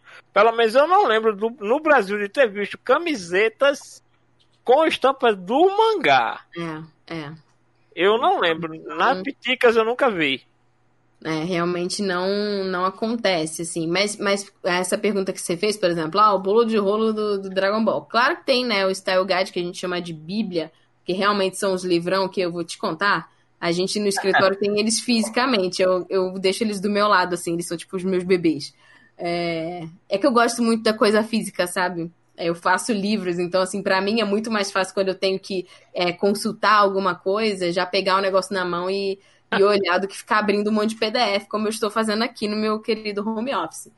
É, mas, assim, às vezes, é, isso nunca aconteceu comigo, isso é muito mais comum de acontecer no Japão por uma série de fatores, né? Com uma proximidade cultural e até mesmo as pessoas que a indústria é um ovo e todo mundo se conhece. Mas às vezes não é impossível de acontecer. É, isso, claro, que depende de investimento, né? Mas de ser pedido, sei lá, um. Aí, assim, é num caso muito específico, muito especial. É, não é qualquer pessoa e qualquer empresa que pode conseguir, mas ser feito um asset, né? Ser feito um, um desenho específico para aquilo. Digamos que temos, tenhamos uma empresa multibilionária de bolos de Disney. rolo, conhecida mundialmente. Conhecida como Janúncio Boleiro de Rolo aí. Pronto. Não, é, é, lembre que o, o, o mestre do tráfico de bolo de rolo no Brasil é Deco. Tráfico. É Deca, É é, porque Deca. ele conseguiu entregar um bolo de rolo pro ator do, do Punho de Ferro na CCXP. Então, a partir daí, ele pra mim Olha, é o eu- chefe do tráfico de bolo de rolo do Nordeste pro Sul. Só que eu sou traficante do, do bolo de rolo do Rio, né? Eu já levei bolo de rolo pro Tengu, que vocês já entrevistaram. Quando eu ia pro Aham. Rio vinha pra cá, eu levava o bolo de rolo pra ele. E pro Yuri da Crunchyroll também. Olha aí. Eu faço- Mas enfim, assim, se essa empresa tiver din-din para investir e achar que é muito interessante ter um Goku, uma imagem do Goku comendo bolo de rolo, não é Nossa, algo impossível de acontecer. Não é algo impossível, mas é bem improvável porque Improvável. assim, imagina o tempo para isso ser aprovado, para isso ser feito, imagina o dinheiro, mas assim, é, existem alguns casos até mesmo de animações. Teve um. Ai, deixa eu tentar lembrar. Eu não lembro se foi um refrigerante ou se foi um carro. Nossa, eu tô tentando lembrar que foi com Dragon Ball. Foi lá fora, se não me engano, foi. Foi um comercial americano que fizeram Barro. uma animação, uma animação de não sei quantos segundos foi para aquele comercial. Imagina o dinheiro que eles não gastaram de Dragon Ball. É, uma- deve ter sido uma fortuna. Eu, eu lembro aqui de algumas campanhas. Assim, campanhas de, de, de, de para produtos assim como carro ou rede de supermercados. Eu acho que alguém de- deve ter visto aqui alguns anos atrás uma, uma campanha, eu acho que era do, do de, um, de uma rede varejista norte-americana que era com vários carros famosos. Então tinha desde a super máquina até o carro dos caça-fantasma. Ah, eu lembro disso. Era assim. Corrida maluca, não? Corrida Ma- Não, não era só da Corrida Maluca. O da Corrida Maluca tinha um comercial de carro no Brasil, que foi criada no Brasil. Desculpa. Usando a Corrida Maluca, os personagens da Hanna-Barbera. É, aqui no Brasil eu lembro, assim, de, de voltado pro anime, era a Pichula em. é, da, da Pichulinha da, da Antártica, do Guaraná Antártica, que era a que vinha com os Pokémon. Caçulinha, cara. Pitulinha era concorrente. É verdade, era. É. Tá sabendo Caçulinha. legal, né? Pitulinha era concorrente, cara. Tá sabendo legal ainda. Eu nunca tinha comprado um- uma Guaraná daquela, eu tava com um amigo meu aqui, aí minha, eu abusei tanto, minha mãe comprou uma. Aí eu digo, ia ser muito só se eu abrisse esse troço e tirasse um Pikachu. E não foi que abriu e tinha o danado de um Pikachu dentro? É porque não era ainda as microtransações hoje em dia de loot box de, de videogame, né? Naquela época É. era mais justo a coisa. É, Mas- eu acho que Pikachu era o rifugo da galera. Então, de, de, um, de um lote de 10, 9 era Pikachu. Mas vamos adiantar aqui que a gente ainda nem entrou no, no, no cosplay ainda, pra você ver aqui. Bruno ainda quase não fez pergunta aí, pra você ter ideia, mas É, eu acho que não tem calma. mais de conteúdo. Deixa, deixa só o Caio encerrar essa parte de conteúdo, que ele tem mais uma pergunta aí e a gente É, parte tem mais pro... uma. Agora vai todo mundo embora da live. Não, ainda tem coisa Eu boa parei de falar, eu parei de falar de, de trabalho com licença de anime, vai todo mundo embora. Tem mais. Não, não, não. Agora que vai começar. Então, Tati, início do ano eu acompanhei o Anime Awards e achei sensacional, assim, estrutura eu- eu- me impactou pra caramba, esse um evento legal daquele no Brasil, tanta gente envolvida, a comunidade toda envolvi- envolvida, assim, achei demais. Eu acho que foi a segunda edição, né? Foi, foi. E você Ah. estava bem envolvida na produção, né? Como é que foi Uhum. todo esse processo? Então, eu eu tô envolvida desde a primeira edição, né? É, o Anime Awards, ele começou como é, um, a gente não tinha pretensão nenhuma de fazer ser uma coisa gigante, é que a gente tinha, né, o Crunchyroll Anime Awards. Sim. E o Crunchyroll Anime Awards, ele era muito mais, apesar de aceitar, né, é, votos de outras localidades, ele é muito mais voltado, né, pro, pro público americano e, assim, estadunidense, digamos. E a gente queria, é, genuinamente, ter mais uma visão mais profunda da comunidade otaku brasileira, tipo, porque assim, o que faz sucesso aqui não é a mesma coisa que faz sucesso no México, que não é a mesma coisa que faz sucesso nos Estados Unidos, que não é a mesma coisa que faz sucesso no Japão, na China ou na Espanha, né? Cada país tem a sua particularidade. Então a gente queria é, ter um envolvimento maior de fazer um balanço brasileiro, né? Então a gente teve a ideia de fazer o, o Anime Awards Brasil, justamente para tentar é, contabilizar né, o, que, que- o que, que faz sucesso, o que, que, o, o que, que o brasileiro gosta, até como um, um intuito de pesquisa assim, para o futuro, né, da gente tipo contabilizar. Imagina, sei lá, daqui a 10 anos que a gente tem Anime Awards Brasil, é, a gente consegue já contabilizar que, sei lá, a região norte gosta mais de anime assim, a região sudeste de anime mais assado. Enfim, fazer Uhum. uma análise mais segmentada do público. E pra gente isso é muito importante. É, e são dados muito valiosos em matéria de mercado, principalmente pra gente que trabalha, né? Eu que trabalho diretamente né, com, com essa parte de lidar com empresas que querem entrar no segmento, vender para esse segmento, pra gente era muito importante de conseguir contabilizar, para um dia, sei lá, fazer um balanço né, geral disso. Então a gente começou o primeiro ano é, como uma, uma votação, né? A gente criou um, um hot site para isso. É, eu chamei uma galera assim é, para ter voto de jurado, porque assim todas as premiações, porque tem muitas premiações é, mais informais, tem muita gente que faz premiação, isso é muito bacana e a gente sempre divulga, é, em que o peso do voto popular é, é muito grande. Uhum. E a gente queria uma coisa que fosse mais voltada é, para um público que tivesse um júri especializado. Um júri que assiste anime da temporada, que sabe qual é a direção, sabe de direção de arte, sabe de fotografia, sabe de trilha sonora, conhece os diretores, para conseguir fazer uma votação mais justa. Então a gente quis deixar, né, é, 70% do peso dos votos da bancada de jurados e 30% dos votos né, de peso do voto popular. E aí o pessoal ficou tipo, ah, mas o voto popular não vai contar nada. Cara, a votação foi tão expressiva na primeira edição que o voto popular, ele desempatou, ele teve mais peso do que o voto dos jurados e definiu algumas categorias. Hum, A gente teve a Legal. oportunidade de fazer, teve um convite né, do pessoal do Bunka Pop para fazer a revelação do resultado numa live lá do, do canal. E a gente já, já tinha gravado vídeo com eles, a gente já é amigo da Mo, do Jack, então foi super legal, foi como se a gente estivesse em casa. E isso deu gás para a gente fazer a próxima edição. A gente ia fazer de novo lá no Bunka Pop. é, a gente mudou algumas coisas, mexeu em algumas categorias. E aí rolou da Rede Brasil fazer o convite pra gente colocar lá, né? Porque a Rede Brasil tem o bloco de animes da Crunchyroll, É, né? como É, diria EV Sobral, animes. Dos animes. E, foi Então, transmiti- e foi transmitido na TV, né? sim, foi transmitido, É foi ao vivo. É, eu quase, né, tive um revertério, mas é, a gente- É ao vivo. Como gente- Não, Peixoto, todo mundo. como diria Peixoto, bem, cara. Peixoto diz, ao vivo é, é o- a oficina do, do, do, do Vai coisa é ruim. É complicado, pô. É, foi muito complicado.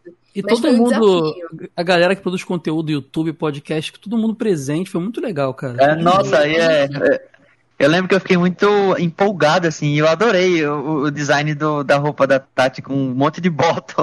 A Ah, roupa é, a gente faz. Um A monte gente de fazendo- E a gente gosta de fazer também aquelas, aquelas é, categorias extras, assim, por exemplo, no primeiro ano a gente tinha saído um anime chamado Cells at Work, né?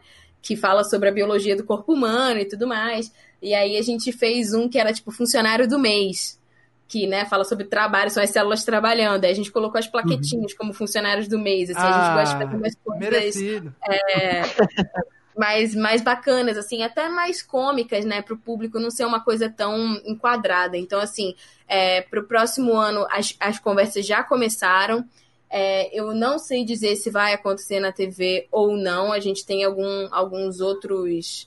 É, algum, algumas outros leques que a gente pode né, explorar, mas vai rolar né, o próximo ano. A gente já está tendo uma conversa, vai ter uma mudança assim em relação a essa parte de, de votação, de júri, vai ter, vão ter novas categorias, vai ter uma nova identidade visual. Então tem muita coisa bacana assim para acontecer e vamos ver o que, que vai acontecer, né?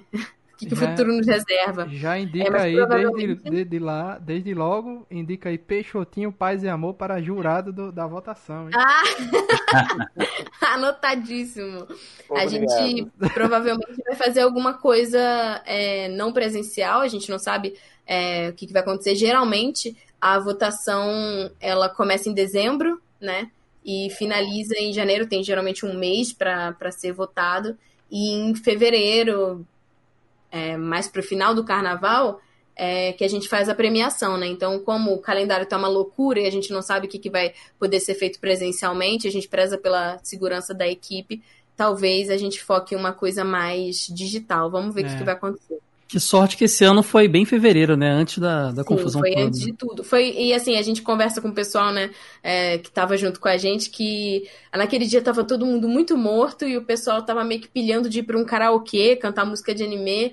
E, e acabou que a gente falou: não, gente, a gente virou a noite, a gente tá muito morto, não fomos. E até hoje estamos arrependidos, porque foi a última oportunidade de rolê otaku que a gente teve antes da, da Uhum. quarentena, é mole? É, foi legal demais. Parabéns aí pra vocês todos. Obrigada. Pois é. Mas vai dar, tudo certo. Ano que vem, se Deus quiser, aí vai estar todo mundo vacinadinho para fazer presencialmente. É, tem a- agora entrando na, na área dos cosplays, eu lembro que quando eu conheci a Tati foi no jogabilidade quando ela estava com cosplay de Ah! Emma. E aí eu, quem é essa menina aqui? Vamos seguir aqui, o que é que ela faz? Aí eu fui atrás, aí descobri o Anime Crazy, depois o Otaminas, então foi aí que, que, eu- meu Deus, que cosplay sensacional é esse que ela fez aqui? Com, esse, Ah, com esse cabelinho pra cima, assim. esse cabelo que não cai. Como é que pode isso? Então, Bruno, é, não, Bruno não, Peixoto, manda aí, começa aí a, a sua pergunta de cosplay, depois vem o Bruno. Uhum. É, como é que você. Olha, como é que você entrou nessa vida, menina? A pergunta basicamente é essa, né? O que você tá Como é fazendo? É, como é que você entrou na vida de cosplay, né? E hoje em dia, com maturidade e experiência, quais ideias de novos cosplays você tem aí, hein? Hein? Hein? Ahn, eu comecei querendo fazer cosplay. Eu fui no meu primeiro evento de anime, eu tinha uns 10, 11 anos. Era um evento muito pequenininho. É, não lembro se foi no Flamengo ou Catete. Eu fazia uma escola de mangá. é, e o meu professor ia expor nesse lugar. E aí ele falou: Ah, vai ter um evento que eu vou expor e tal. O pessoal que gosta de anime e mangá vai pra lá. E, e vocês não querem ir? Convidou os alunos. E aí eu fui, eu e meu irmão mais velho, a gente fazia as aulas, né? de, de desenho de mangá.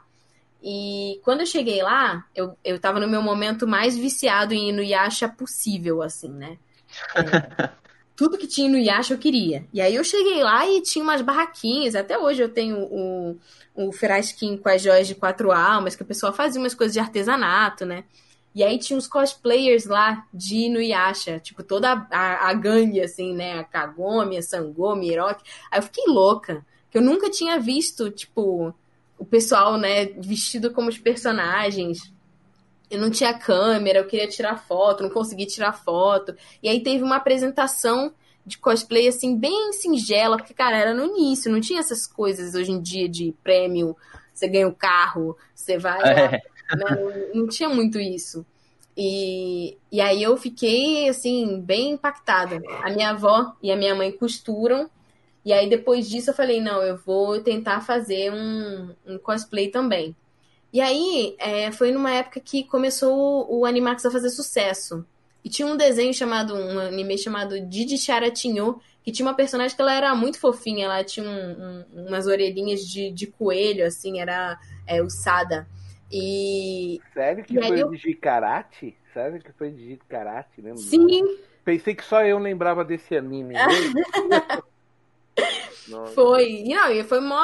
Cara, por que, que eu escolhi, né, esse, esse, esse, essa personagem para fazer? Tipo, a personagem de cabelo rosa, não era fácil de conseguir peruca, tinha orelha de coelho, tinha uns dados pendurados, né, que ela usava Sim, do lado da cabeça. Olha, pior pior possível para fazer. Mas aí, nessa época, a gente não tinha né, dinheiro para comprar peruca e nem era fácil de vir da China. Então era muito comum o que hoje eles chamam de cos pobre, que era você ir com a roupa do personagem, mas você ia com o seu cabelo. Porque era isso, né? Fazer o quê? Aí eu fui, fiz o meu primeiro cosplay e aí eu fiquei muito feliz porque as pessoas me reconheceram. Tipo assim, eu não tava com a peruca da personagem, mas é tipo, ai, é de Charat, né? Não sei o quê. E o pessoal, tipo, que assistia as mesmas coisas que eu, aí pronto. Aí eu fiz meu segundo cosplay, que eu já tava viciada naquele jogo Ragnarok, sabe? Que todo mundo já foi viciado um dia. Ah, tem gente que é até hoje. Quase é, reprovei isso no Tem um aqui nessa conversa. Tem um aqui nessa conversa. Ah. Geralmente, uma vez por ano, eu, eu sou picada pelo bichinho do Ragnarok, e aí eu vou lá, entro em algum servidor e faço a minha Hunter e. E, e caça seu porn É, é que eu gosto de ficar catando carta. Pra, pra mim é isso, eu gosto de, de achar item raro só. é pra isso que eu jogo o jogo. Justo, Mas, justo. Né? Cada um se diverte como pode. E aí eu fiz uma, um cosplay de sumo sacerdotisa, que tinha aquela roupinha vermelha, também cosplay mó difícil de fazer. Minha avó ajudou a fazer o cosplay. Fui eu lá. E aí, é, eu tinha uns amigos online, a gente fez um grupo de, de Ragnarok. Chegou lá, tinha um. Tinha meio que um concurso cosplay que você chegava lá e só se inscrevia, assim, ah, vou fazer alguma coisa. E esse meu amigo tava me pilhando para subir lá. Cara, a gente não tinha ensaiado absolutamente nada. Eu não tinha nada em mente. Ele falou: não, vamos, vai ser divertido, não sei o quê. Pra quê? A gente subiu lá, eu super nervosa. Cara, eu tinha 13 anos, pelo amor de Deus, era criança. E a gente, tipo, encenou, a gente combinou antes o que, que a gente ia fazer, encenou. Olha, aquele dia foi difícil, porque eu desci do palco e eu nunca fui uma, uma menina assim, magra. E aí as pessoas, tipo, ficaram fazendo uns comentários assim, maldosos, que eu tava acima do peso, que eu não devia estar usando aquela roupa, sabe? Aquelas coisas assim. É, Nossa, eu saí do, do evento arrasada. Cheguei em casa chorando, tirei a roupa, joguei a roupa pro canto, falei para minha mãe que era para doar, que tinha um, um monte de roupa para doar para para centro espírita, assim. E aí eu falei para ela, ah, leva para lá que eu não, eu não quero mais. Nunca mais fiz cosplay. Caraca. Passam alguns anos que eu fiquei assim, ah, esse negócio não é pra mim, não. Não. Tipo, eu tô fazendo um negócio para me divertir, é muito julgamento, eu não tinha uma boa autoestima, aí eu não vou fazer. Mas eu continuei gostando de, de criar coisas com as mãos, né? No entanto que eu faço os livros, sempre gostei de trabalho manual. E aí eu entrava nos fóruns, ficava é, namorando os, as roupas, os modelos, o que, que, seria possível, as perucas, os acessórios, tentando aprender como que fazia. Aí começou o YouTube, aí tinha gente que postava tutorial, fui aprendendo algumas coisas. Passou, né, muito, muito tempo há dois, três anos, não lembro mais, quando eu conheci Amor. É, foi num evento da Crunchyroll, que era o aniversário da Sakura. Eu já conhecia, já via, já tinha visto uns vídeos dela. E aí a gente se conheceu, e sei lá, parece que a gente já se conhecia há 3 mil anos. Depois daquele dia, a gente se adicionou e começou a conversar super, a gente ficou super amiga, e ela começou a botar pilha para eu voltar a fazer cosplay. E aí eu voltei a fazer. O primeiro cosplay que eu fiz foi da Uraraka, do Boku no Hero, né? Do My Hero Academia. E foi muito legal de fazer. Eu queria cosplays que não fossem muito complicados. Cosplays, e principalmente cosplays que as roupas eu pudesse usar é, no dia a dia. Uhum. Assim, né? Então, tipo, a roupinha de ginástica do, do Boku no Hero dá pra você usar, sei lá, até se você for na academia. se você for comprar pão, eu queria uma É coisa que eu verdade. pudesse reutilizar, porque eu não tinha espaço. Eu não tenho espaço para ter essas armaduras, essas coisas gigantescas, né, que o pessoal usa. A asa, não dá. Então, eu queria coisas mais simples. E aí eu fui investindo, conhecendo personagens. Então, assim, eu tenho preferência por personagens que eu possa reutilizar alguma roupa que eu tenha. Por exemplo, a da Emma. A Emma tem, né, uma saia branca e uma blusa branca. É super simples. Então, eu tento focar nesse tipo de, de personagem, assim, que eu gosto mais de estilizar peruca, né? Aquela, aquela peruca, tipo, era uma peruca do Renata, de uma amiga minha, e aí eu peguei a peruca, comprei uma mecha, é, uma mecha laranja da mesma cor, e eu fiz a antena de, de arame, fiquei modelando a peruca pra ficar com, com o penteado dela. Então eu gosto mais de- desse tipo de personagem, assim. É, é isso, já tô até sem fôlego. Bebe uma água, bebe uma água aí. E Bruna aqui agora tem três perguntinhas, uma de cosplay e outra de. É, a de cosplay basicamente já foi. Que ela já explicou a história toda já. Tipo, sobre a experiência do cosplay não competitivo, né? Como é que ela se sente agora influenciando pessoas a fazer cosplay do jeito mais, assim, eu considero genuíno possível, que é você se divertir com o hobby, você querer ser o personagem que você gosta durante pelo menos um dia, porque eu nunca competi também com cosplay. E eu só faço um cosplay a vida inteira. Tipo, desde Pra mim, 2008 foi até agora. você, você incorporou, né, Bruna? não, então. Não, não, calma, pera. Na muita universidade, gente- tu já contou a história na universidade que um cara gritou do outro lado, ei, o menino Tai, ali o menino Digimon e tal, pô. É, então.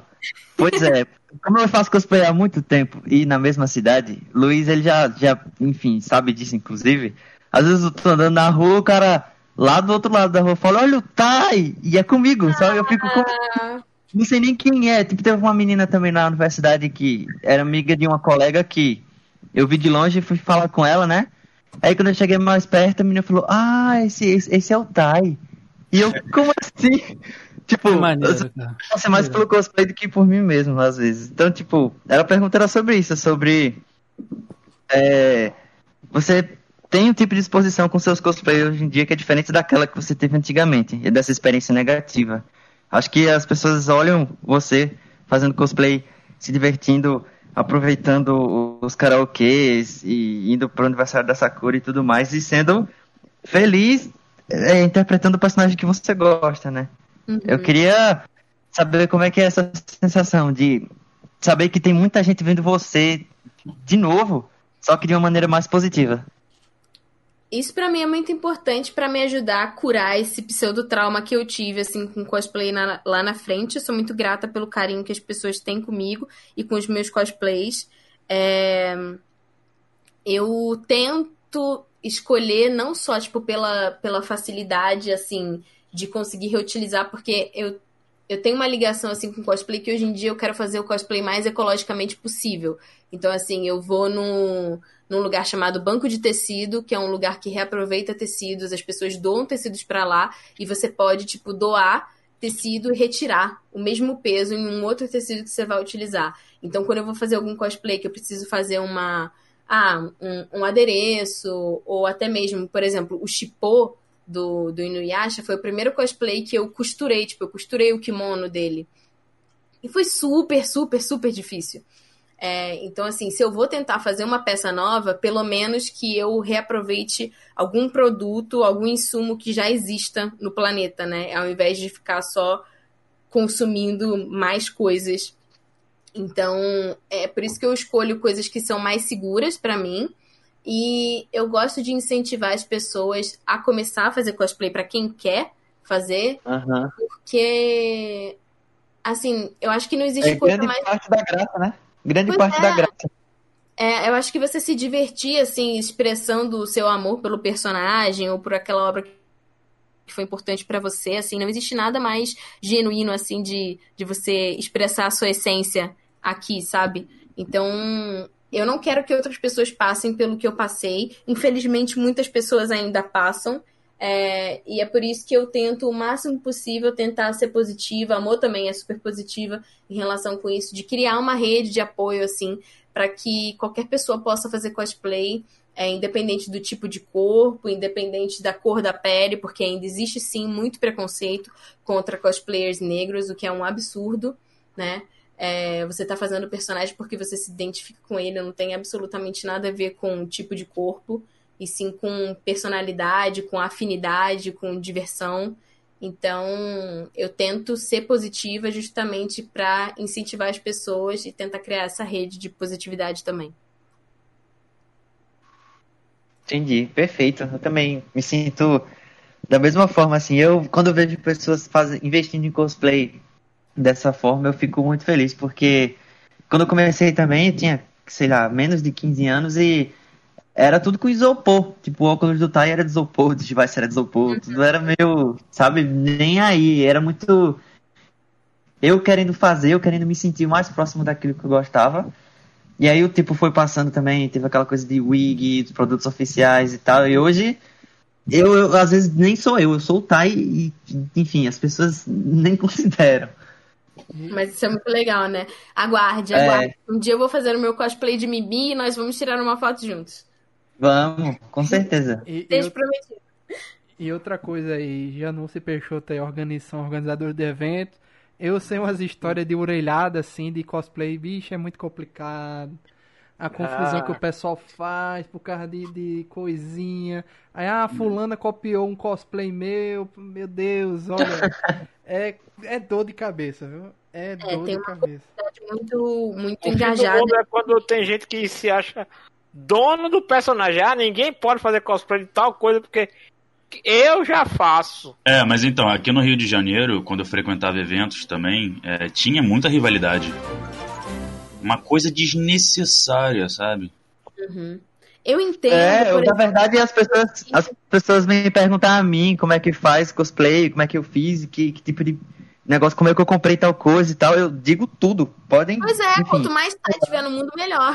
Sim. Uma coisa é, eu, assim, Justamente. eu entendo a diferença entre um cosplay para competição e o cosplay como hobby. Aquilo que é assim. in- inclusive, tem certas polêmicas que eu não entendo. Quando, porque para mim, cosplay deveria ser o último lugar do mundo onde conversas como ah, você não pode isso, você não pode aquilo, não deveria existir. Uhum.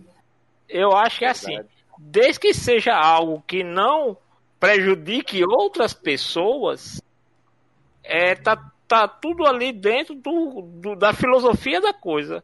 Eu acho que cosplay, como prática, ela é muito mais uma questão de, da filosofia da pessoa, em quem ela se espelha como personagem fictício, do que uma coisa que, ah, só ful- tal pessoa, só pessoa malhada pode fazer cosplay de espartano.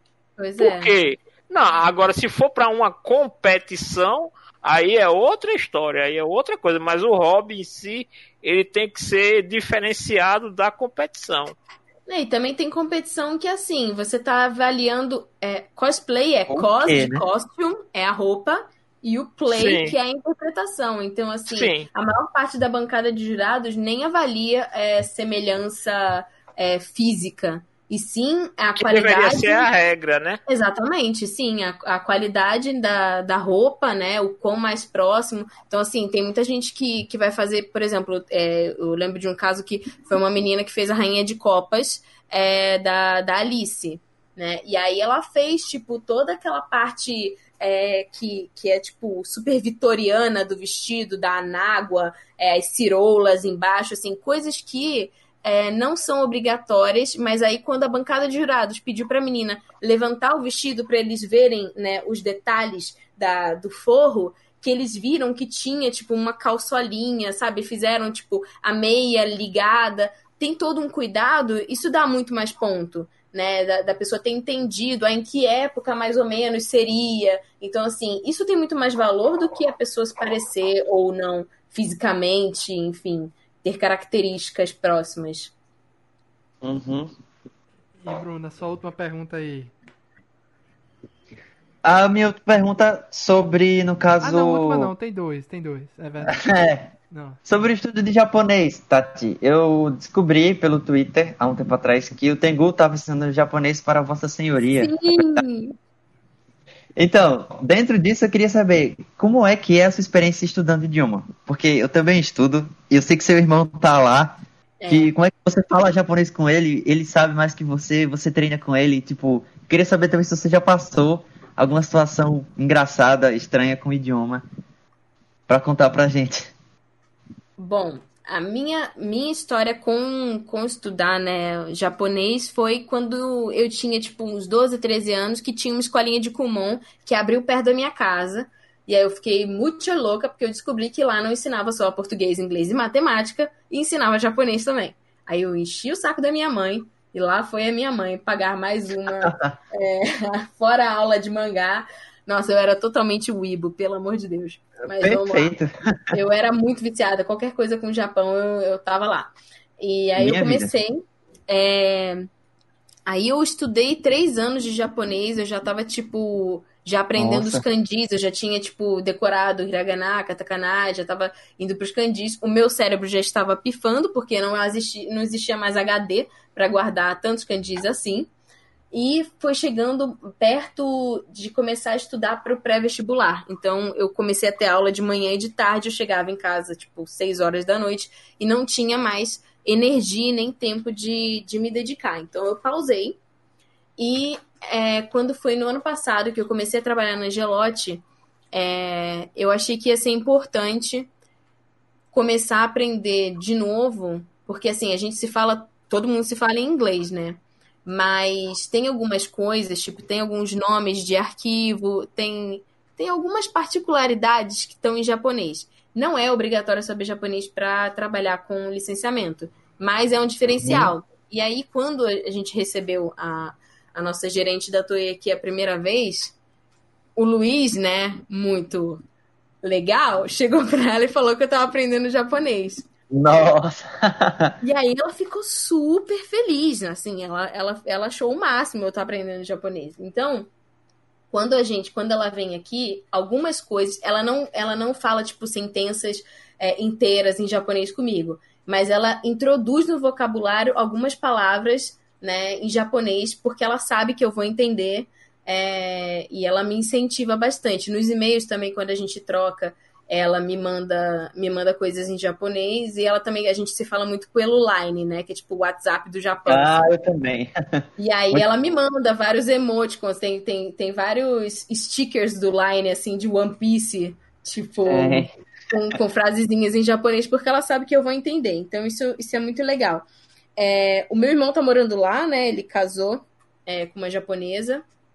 Ele trabalha lá e ele mora em Kobe. Ele morava em, em, em, Sakai, que é uma cidade perto de Osaka, mas eles se mudaram há pouco tempo para Kobe. Então, assim, algumas coisas, quando eu vou falar com, com a, a minha cunhada, é cunhada, né? É. É? é. É. Eu acho que é. eu esqueci a palavra no momento.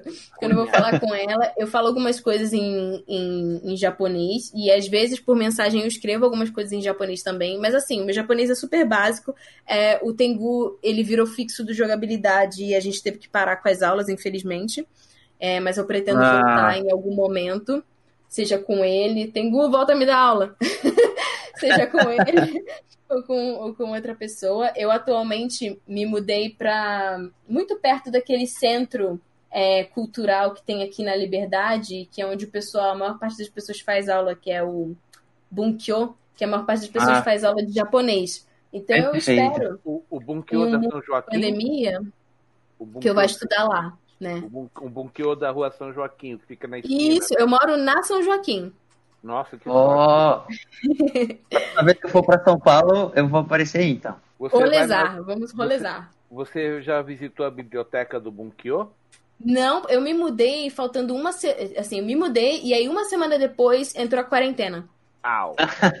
Nossa. Foi intenso. Droga. Eu não tinha micro-ondas, foi assim, foi meus, meus móveis, foi uma loucura para conseguir, mas enfim, consegui, estou aqui. É, agora, situação engraçada, como a maior parte das coisas que a gente fala é em inglês, é, hum, assim, eu não, não tive assim, nenhuma situação em particular com a língua japonesa, mas algumas coisas é, que eu percebo. hum, coisas que para eles são engraçadas, que pra gente não são, é, assim, não no sentido pejorativo, mas assim, a, a, Aham. a lógica, a mente funciona de outra forma, né? É, culturalmente falando. Então tem umas coisas que, que são bacanas. É, eu lembro que eu tava conversando com ela, ela sabe que meu irmão mora no Japão, e ela foi falar alguma coisa do meu irmão, e eu me referi a ele como Aniki. E aí ela ficou, Ah. Aniki? Aí eu fiquei, é, porque. Aí ela ficou tipo assim. Mas isso é coisa de Yankee. Isso é coisa de, de, de É. Yakuza. Você não chama seu irmão mais velho de Aniki. Aí eu fiquei toda, toda envergonhada. Por quê? Porque o meu irmão, ele gosta que chame ele de Aniki. Porque a, a cunhada dele, né, ela fica tipo assim, não, isso é coisa de Yankee, não sei o quê. E ele fica provocando ela. Então, Ah, assim, tá. ele gosta que eu fique chamando, chamando ele de Aniki por causa disso. Aí quando eu falei pra ela, eu fiquei mal envergonhada, assim, eu, ah, não, não, Aniki não, não, deixa pra lá. Mas, É. nada embaraçoso. É, Essa é uma das complicações de, de ser otaku e estudar japonês. A linha tênue de você, no dia a dia, soltar um, sei lá, um cartão, um É. sem necessidade nenhuma é muito grande. Eu já É, por passei isso que é bom você assim. coisas tipo, sei lá, o Terrace House, coisas que assim. Sim, eu, eu faço exatamente isso. Mesmo, Eu né? faço exatamente isso. Porque senão você vai falar, sei lá, qualquer coisa. Você vai falar. tá! Pra mandar umas coisas É. de anime, nada a ver, assim. É, eu fiz isso. Eu me preparei uma vez pra, pra fa- ser intérprete do cantor do Cavaleiro do Zodíaco que veio pra cá. Eu assisti Terrace House sem legenda pra poder, né, chegar lá e conseguir. E mesmo assim, foi tão complicado em algumas ocasiões. Ele tava falando com um velhinho que, que quis puxar assunto com ele, falando em espanhol com ele. E eu falei, meu Deus, o que, que esse velho quer? Resultado, eu virei pro Nobu e falei em, em português pro Nobu Yamada e virei pro cara e falei em japonês pro brasileiro. Eu fiquei maluco. Gente, Foi, troquei tudo. Aí o, o, o Nobu bateu em cima do meu ombro assim, fez, Bruno-san, gambate, né? Gambate, né? Eu queria colocar minha cabeça no, no chão, que nem uma avestruz. Cara. E minha última pergunta é sobre um episódio que eu achei bem curioso do Otaminas, que se não me engano foi o, o episódio especial de Dia dos Namorados. E a minha pergunta é: Para otakus, otaku ni koi wa hontou ni muzukashi? É tão difícil assim mesmo? O que, que você pode dizer sobre isso? Que conselho que você tem pro pessoal que acha que, ah meu Deus, eu sou otaku, eu nunca vou conseguir ninguém. Ou tipo, ah meu Deus, otakus não namoram, otakus só quer 2D. O que, que você pode dizer por experiência própria e por pessoas que você já conhece que deram certo, que tem otakus como parceiros e é isso aí. Ah, eu acho que para qualquer tipo de relacionamento, independente da pessoa ser otaku ou não, é, é importante você ah, ter uma ligação com a outra pessoa que você está se relacionando, que vocês tenham gostos em comum, né? Porque é Aham. muito difícil quando você, tipo, eu já namorei uma pessoa que não era otaku. Foi a única Nossa. pessoa que eu namorei que não era otaku. E assim, foi o momento que eu fiquei, tipo, eu fiquei três anos praticamente sem assistir anime. Nossa. E, isso, e assim, não, não porque, sei lá, é, ele me proibia, nem, nem nada do gênero. Aham. Só porque, assim, eu já tava num rolê que, que as pessoas não falavam sobre isso, assim, a maior parte da, da- das amizades com quem eu andava não era desse grupo. E pra mim foi bem, foi bem mais difícil, assim, foi, eu me senti um pouco solitária, assim. É, no entanto, que o namoro acabou não dando muito certo. E aí, logo depois que o namoro acabou, eu, tipo, me afundei em sorvete e shoujo. E foi, foi um, um grande momento, assim. Mas eu acho que assim, para pessoas que são otakus, eu aconselharia, não é impossível. Hoje em dia, tipo, é, ser geek e ser otaku não é mais coisa de, de sei lá, é, pessoas que ficam totalmente reclusas e não tem vida social. É, todo mundo, tipo, é, anime tá mais, é, mais democratizado, assim, para quem tem, por exemplo, Netflix, né? Você consegue assistir coisas. Então, assim, é importante você conversar com a pessoa sobre as coisas que você gosta sem ter vergonha, sem achar que, sei lá, você é um esquisito e que ninguém vai gostar de você porque você gosta de desenho japonês. Não tem. Cada um gosta de uma coisa. Tem gente que gosta, sei lá, fazer rally de moto. Tem gente que gosta de, de fazer caminhadas. Tem gente que gosta de desenho japonês. É isso. Tem gente que E- gosta de futebol, né? Também. Pois é, tem gente que gosta de futebol. duas questões, né? Duas questões nesse tema. Veja, um cara de 44 anos vai falar agora. A vida já é complicada demais para você ficar procurando mais dificuldade. E assim, e se não tiver respeito, meu amigo, não importa se é otaku, se não é otaku. O É negócio total. é, ter o negócio é ter respeito. Então, assim, se você viu que a pessoa não tem por você respeito, meu amigo, não, não bote pra frente. Porque você só vai quebrar a cara sabendo que vai quebrar a cara. Exatamente. Assim, eu acho que é mais fácil você, você se relacionar com pessoas que tenham gostos parecidos com os seus.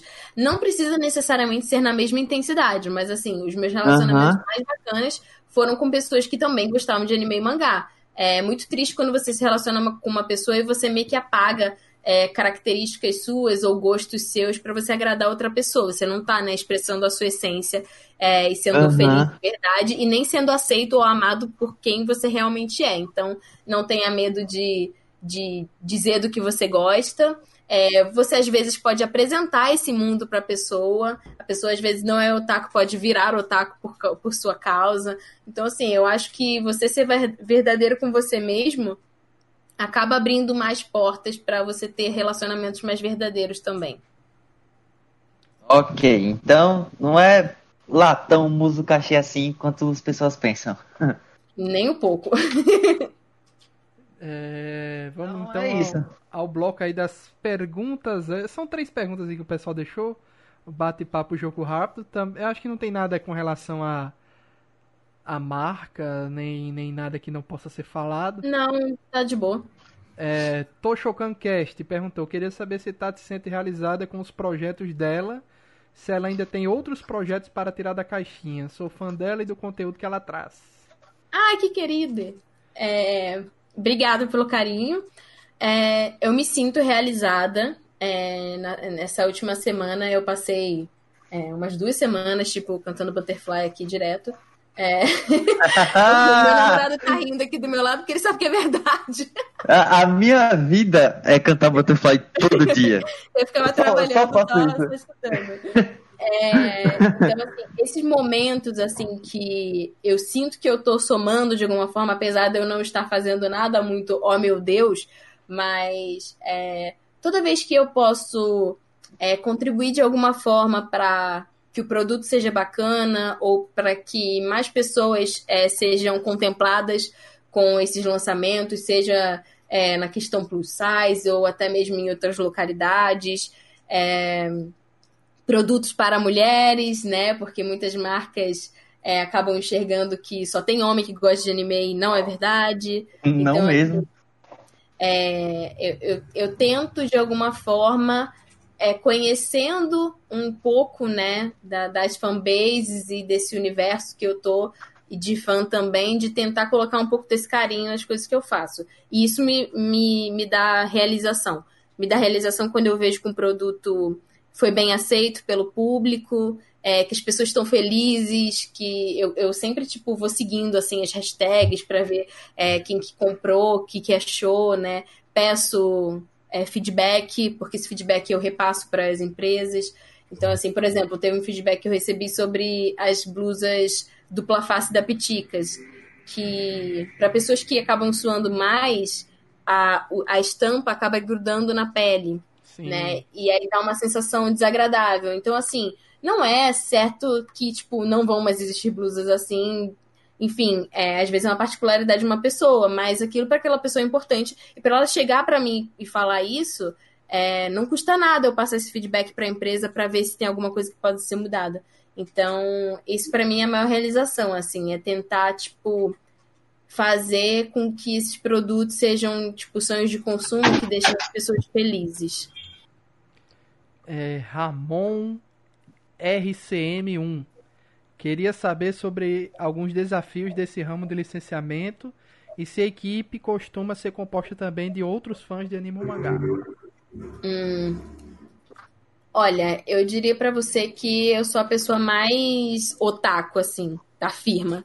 É, porque a minha função como gerente de marca, assim, é, o nome do meu cargo é Brand Assurance Manager. Então, eu seria, tipo assim, meio que uma gerente de hum, segurança de marca, né? Segurança de, da qualidade da marca.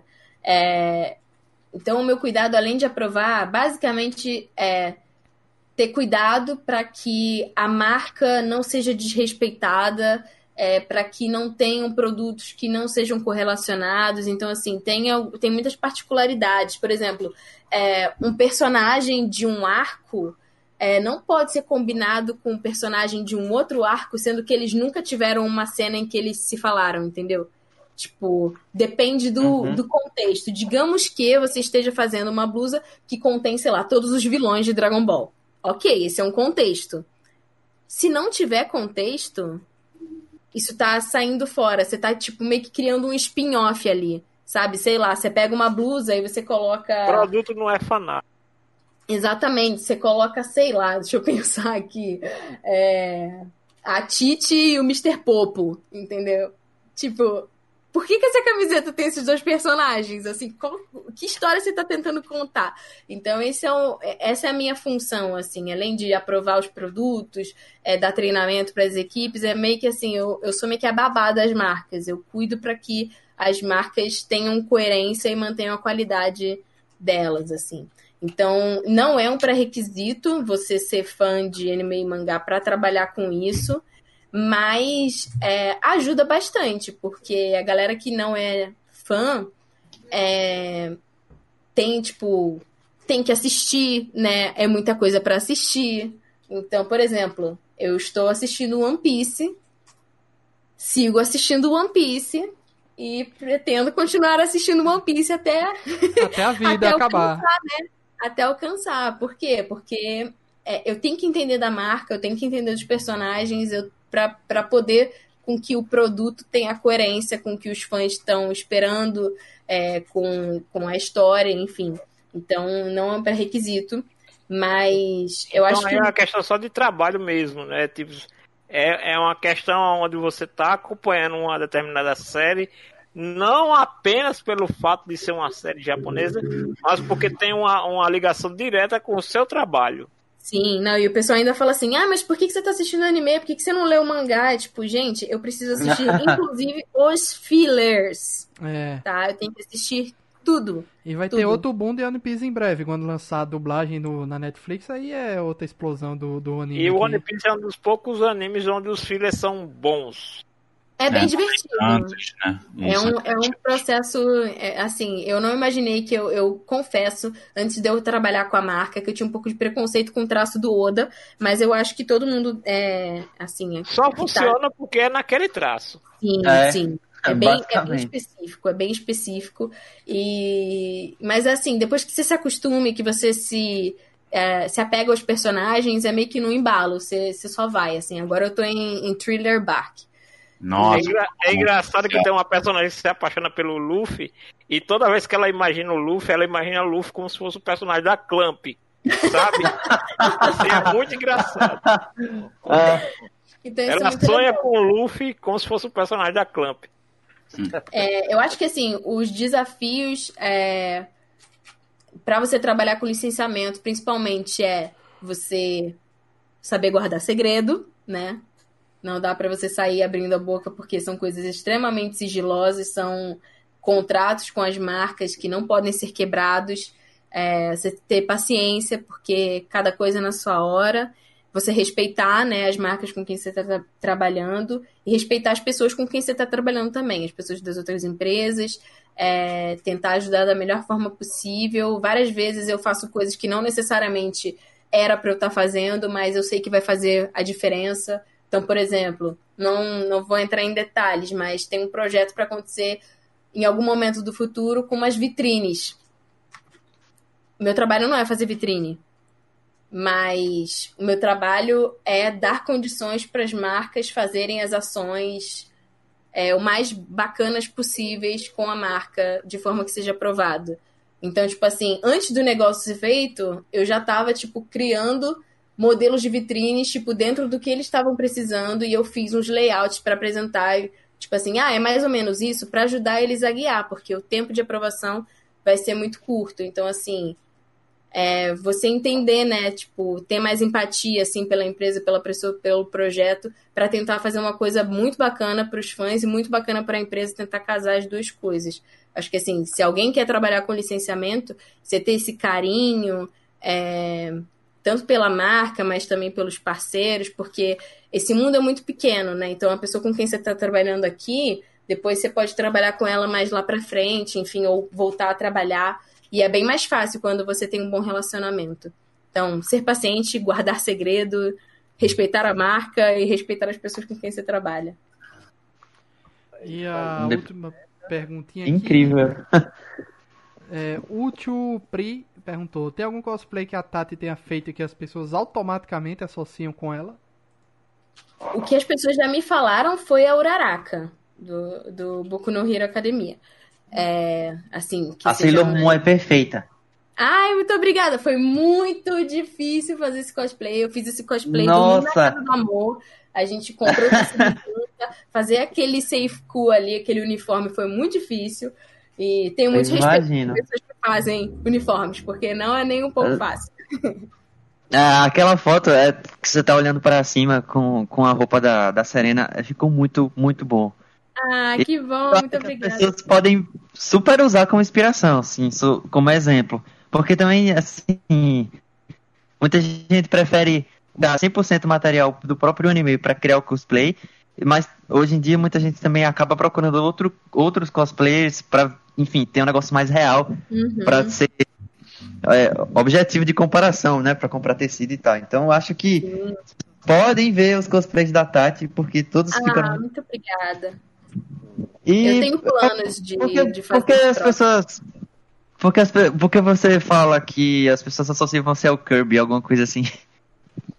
Ah, é que eu gosto muito do Kirby. Tipo, desde, desde pequena, assim, eu sempre gostei dos jogos. É, tem um jogo do, do Kirby pro Nintendo 64 que eu gostava demais de ficar combinando. Eu me sentia uma alquimista, assim, tipo, eu comia os bichinhos, ficava combinando vários tipos de Kirby.